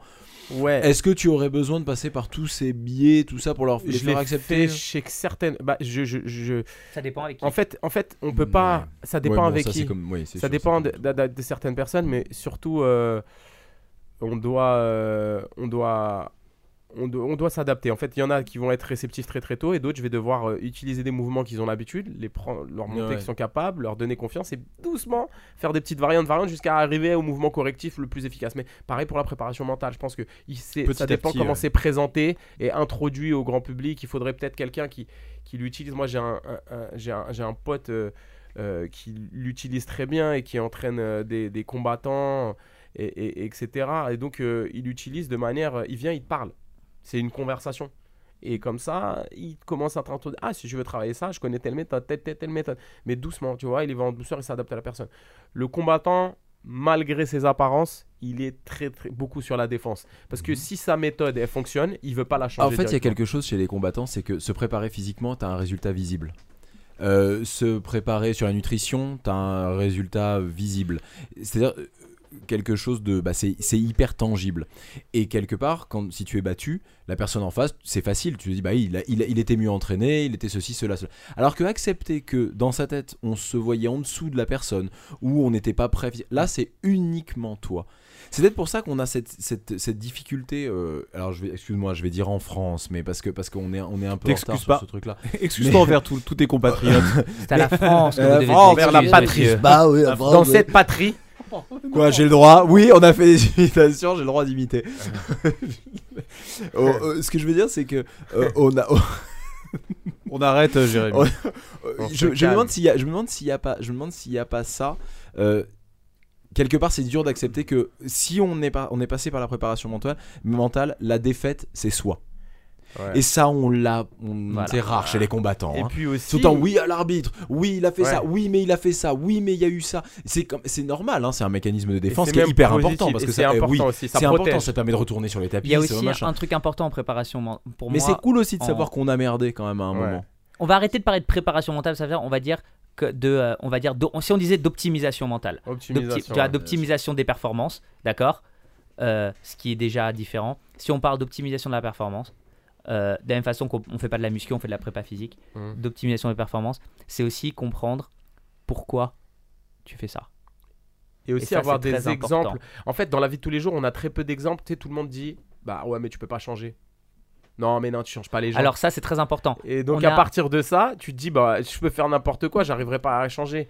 Euh, j'arriverai pas à changer une faiblesse mentale, etc. Donc, on a tous des schémas de à comportement. partir de ce postulat, les gens veulent pas forcément faire de la préparation mentale parce que ça voudrait dire qu'ils pourraient mettre le, le doigt sur une faiblesse C'est comme ils ont une, dis, croyance limitante qui une croyance limitante qui dit bah je peux pas changer s'ils acceptent que la préparation mentale Ils n'arriveront pas à changer. et ils n'arriveront pas à changer donc en fait ils sont perdants déjà d'avance et Ouais, donc on rentre dans un cercle euh, voilà Il y a quelque chose de très important. On a des schémas de comportement, d'accord, qui sont euh, plus ou moins ancrés et qui sont très durs à changer. Mais un schéma de comportement euh, est pas obligé de mener à la même chose. Je vous donne un exemple tout simple. Quelqu'un qui s'autodétruit en mangeant des milkshakes et en bouffant des euh, des, euh, Des Oreos. des, des Oreos parce que pour lui parce que Doucement, parce que pour hein. lui c'est parce- bon les Oreos. parce que cette On personne comme beaucoup des de Oreos, troubles alimentaires c'est un sujet que je connais c'est euh, vegan en de plus par mon expérience plutôt bien. seuls, seuls gâteaux comme vegan. beaucoup de troubles alimentaires, il y a un- comme beaucoup de personnes qui ont des troubles alimentaires font ça pour euh, en fait prendre le contrôle euh, ou alors nier l'existence d'eux, ce qui est aussi une prise de contrôle de leur corps. Vous avez beaucoup de personnes qui avaient des troubles alimentaires qui deviennent des, des coureurs d'ultra-endurance.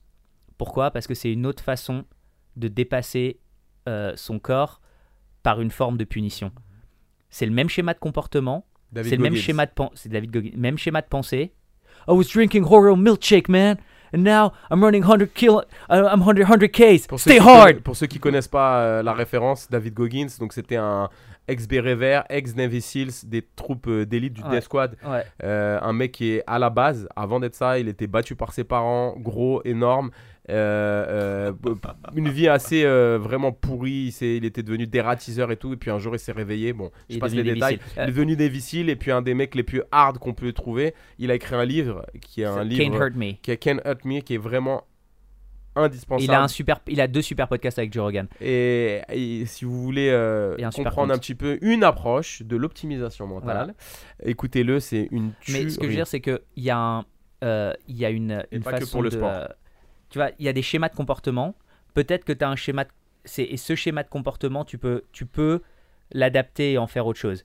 Euh, si ton schéma de comportement, il est basé sur le fait de dire, euh, tu sais quoi, j'ai besoin de prouver au monde entier que euh, je suis meilleur qu'eux, et, et donc quand j'y arrive pas, quand j'ai du mal à le faire, que je suis pas meilleur que quelqu'un, je me cache et je m'auto-détruis, et donc je reste que dans des petits trucs que je contrôle très bien, dans des petits, euh, parce que euh, je reste dans mon trou, parce qu'au moins dans mon petit trou, euh, de mes, quand je suis qu'avec, que confronté à la médiocrité, j'arrive de par telle ou telle qualité à, toujours reprendre l'ascendant. Tu peux leur dire, tu veux prouver aux gens que tu es meilleur qu'eux. Pourquoi est-ce que tu prends pas le, tu, tu le pousses à prendre le risque de montrer au monde entier que tu es meilleur qu'eux par, mais alors à ce moment-là, il va falloir que tu t'entraînes comme un porc et que tu vas falloir que tu travailles beaucoup et tu crées un Gordon Ryan. Tu vois ce que je veux dire? Tu peux, il faut trouver une solution. Pourquoi euh, tu as besoin des, tu es toujours un petit peu dans ton coin. euh, tu peux, euh, tu peux créer, euh, mais et tu, et ce que t'aimes, c'est euh, la euh, pratiquer quelque chose. euh, ce que t'aimes, c'est la pratique, c'est l'art en lui-même, d'accord? C'est la- la- l'aspect euh, artistique, l'aspect créatif, l'aspect, euh, la beauté du geste qui te, qui, te, qui te plaît. Bah, tu sais quoi? Tu peux devenir un champion à travers ça. Tu peux devenir, à travers l'obsession de la beauté du geste, tu peux devenir un, un mec comme Raphaël Lovato qui dit euh, We're artists, tu vois, qui, qui trouve ça dans, dans l'idée d'être un artiste. Nous sommes, c'est le, principe de l'artiste Voilà, de martial. hein. l'artiste martial. nous, c'est ce qu'on essaie peux- de mettre en tu avant. peux, le plus mais souvent. c'est pas pour tout le monde. Il y, a, il y a des gens qui ont, il y a des gens pour qui l'important c'est euh, c'est pas c'est pas comment tu gagnes, c'est juste gagner. Il y en a d'autres pour qui Ça dépend de Margari- tes tu te rappelles de Margarida? Margari- c'est manière. qui disait qui disait moi j'aime bien gagner mais je veux c'est la façon dont je gagne qui compte le plus. Tu et donc il y en a un l'un est pas mieux que l'autre. Mais l'un correspond au schéma de comportement du bon athlète. Tu demandes à un athlète pour qui l'important c'est la médaille, c'est le bout de métal et, le- la photo sur le podium. le résultat ex- escompté et euh, Ouais, tes tu lui dis fais quelque chose de beau tu vois fais quelque chose que tu trouves beau le gars il va dire mais j'en ai rien à foutre de faire un truc beau tu vois euh, moi je veux juste la médaille Je veux gagner, et tu quoi. demandes à un mec euh, dont le but c'est l'art tu lui dis le plus important c'est ta photo sur le podium. Le gars va dire mais mais ça, me panique parce que c'est pas mes c'est pas mes c'est pas mes codes. Par contre tu lui dis fais ce que tu peux fais le mouvement par tu prends un mec ultra parfait tu lui dis fais le mouvement parfait. Quelqu'un qui a toujours bossé toute sa vie pour faire tout parfait avec son frère jumeau euh, avec un nom japonais et qui est brésilien. Tu demandes à Juan ou à Paolo Miao ils vont dire pourquoi tu fais de la compétition? Pour fazer movimento perfeito en plus, là, ils savent parce que j'ai imité leur accent en plus. Euh, c'est, c'est moi, mon but, c'est faire un mouvement parfait. Pouvoir imposer mon berimbolo à tout Donc et faire un truc ouais, parfait. pour Et là, et après, tu deviens champion. mentale, en fait, faut chacun doit trouver Il n'y a pas de à recette ce miracle. moment-là de la vie, de, de, de, de, notre vie, ça c'est un conseil, hein, à ce moment, pour, pour ceux qui écoutent ou pour les, les combattants ou même pour la vie de tous les jours, euh, il y a une attitude mentale propice à, à, à, à sublimer vos capacités dans telle ou telle situation. Ça va être différent pour chacun. Et, et ça peut être différent pour chacun, et pour chaque personne, ça sera différent en fonction du domaine. Ça, pour le sport, ça peut être un truc, peut-être tu as besoin d'une émotion, de dire je suis le meilleur, je vais tout niquer, personne me passe. Et pour un autre truc, ok, je suis en accord, je suis dans le mouvement, je suis bien, je ressens la vague, ta ta ta. Tu vois ce que je veux dire? Tout, tout est, tout est différent. Peut-être que ton- dans ton échappatoire, Donc, tu ce feras qui autre va chose. être important, ce qui va être important, c'est ce retour sur soi, un petit peu cette introspection. Tu sais, euh, des fois avec les, les réseaux sociaux, on a beaucoup de distractions, on est sur vers, c'est super, hein, c'est top, mais on est beaucoup vers l'extérieur, donc on a plein d'informations, Mhm. mais les informations personnelles, on en a peu. Au final, on s'écoute peu. Et si on s'écoutait un peu plus, on aurait plus de pistes bah, pour sélectionner les informations et les utiliser en fonction de nos besoins. C'est beaucoup plus simple que ça. En fait, ça, c'est de l'optimisation. Ok, je me sens comment? Quels sont les résultats que je veux? J'ai besoin de cette information, il me manque ça, ça, ça. J'ai une zone d'ombre là-dessus. Je l'utilise, je teste et je vois. Et donc, pourquoi ça. on a appelé notre podcast Run in Knowledge? Running knowledge. D'accord, Run in Knowledge. C'est parce qu'en fait, on a eu cette expérience, et là tu peux dire en France, comme beaucoup de combattants en. France, où on était un peu euh, Alors Johnny encore plus que moi, à droite, à gauche. euh, moi j'ai vécu au Brésil euh, sur les tapis. Johnny il a vécu, alors lui il a des aventures, il en a plein. On a tous, et on a appris des choses comme ça, un peu à la dure, parce qu'on avait personne pour nous les apprendre. euh, mais comme tous les combattants français que vous avez sur le mur, c'est des choses qu'on a dû apprendre par nous-mêmes parce qu'il n'y avait pas toujours un, mentor derrière nous pour nous, pour nous, nous corriger. et, et donc on a voulu, et pas uniquement dans, le sport, dans les sports de combat, mais on a voulu faire un podcast où on pouvait parler de toutes ces choses-là. C'est c'est du, euh, c'est du, du, du- du- des connaissances acquises de, de par notre mode de vie un petit peu vagabond qui est euh, propre euh, à, l'artiste martial euh, en France. Et bah écoutez les gars, franchement, Génial. on n'a jamais Ah, aussi peu parlé. top. Je sais pas, arrêtez d'écouter Castagne FM, allez écouter Running Knowledge. On n'a rien Non, à vous Non, continue. mais dire. on en, re- on en Non, refera. vous êtes top les gars, c'est génial. Vous viendrez chez nous aussi. On en et là c'est vous qui, vous qui allez vous. On n'a rien à raconter, nous, Non, on a rien à Ah, raconter. Arrêtez de dire des bêtises, c'est On- n'importe vous quoi. êtes des on n'est pas obligé de parler de. Non, combat on fait les les mecs. clowns nous, hein, si tu veux. Ah, on- ah, ah, Mais c'est exactement ce que vient de dire Attends. Johnny, exactement. C'est-à-dire que c'est. il nous proposera de faire les cons. Je pense qu'on peut y arriver. Ça, on peut y arriver. Non, parce que t'as pas envie. Je jure, j'ai pas envie. Honnêtement, j'avais juste envie Ouais, de vous parce que là, là, gars, on est vos invités, on se dit qu'il faut qu'on produise un contenu, il faut qu'on sorte quelque chose mecs, qui va vous intéresser. Vous êtes au top. Mais on top. peut. euh, Vraiment, je et vous si dis, vous voulez, top. si vous voulez rouler des, si vous voulez rouler, rouler des personnages et rouler des dés et venir faire une session euh, de jeu avec nous en comme direct, ça, les gens te voient, c'est bizarre, il y a un truc chelou et tout. Je c'est sais pas, je suis pas C'est pour. ça ma Michael motivation. Jackson, la main dans la poche. Je pense qu'on est bon. Les gars, c'était franchement, je vous le dis, c'était genre, on en refera. Ah ouais, Quand revenez les mecs. Ça vous Volontiers. dit Moi, je voulez. Parce qu'il y a beaucoup de gens, il y a beaucoup de gens qui de disent ouais, vous rue. faites jamais de Ouais. débat, vous faites On jamais est de toujours à côté nous. On est toujours. On Moi est je recontacte tous les jours à côté. quand vous voulez. Vous revenez les mecs, hein. Quand vous voulez. Allez. Pas de problème. Je vais vous dire, vous savez, vous l'invitation. savez même ce qu'on va faire. Vous savez même ce qu'on va faire. On vous invitera vous avec des invités. Et Oh. ce sera Castagne FM et nous on ira faire autre Se chose. prendre un verre. Parce que franchement, je vous le dis, c'était euh, c'est génial. Je suis hyper content. C'est un énorme plaisir. Ça a été euh, compliqué de le monter ce podcast. Je sais pas pourquoi on n'arrivait pas à se On trouver. de n'arrivait pas à se trouver, mais Bah, C'est euh, la faute de Johnny. Je suis un On petit peu désorganisé. Moi, j'ai un problème d'organisation euh, temporelle. moi aussi. J'ai du mal à, mettre en face tous les trucs que je On fais va- et tout ça.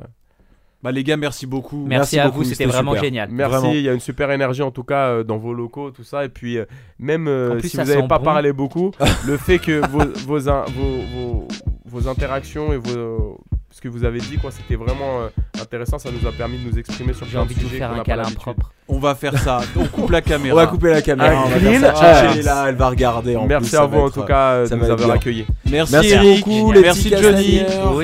Vous aurez tous les, euh, tous les euh, informations sur Ronin, euh, Ronin Knowledge euh, En description. On a parlé tout ça en description. C'était Johnny Fraché et Eric donc de la Sablière. Exactement. Et moi Et moi, je suis qui Et donc mon pote, mon pote Adri de Castagne FM. Salut à tous. Ciao. Bye bye.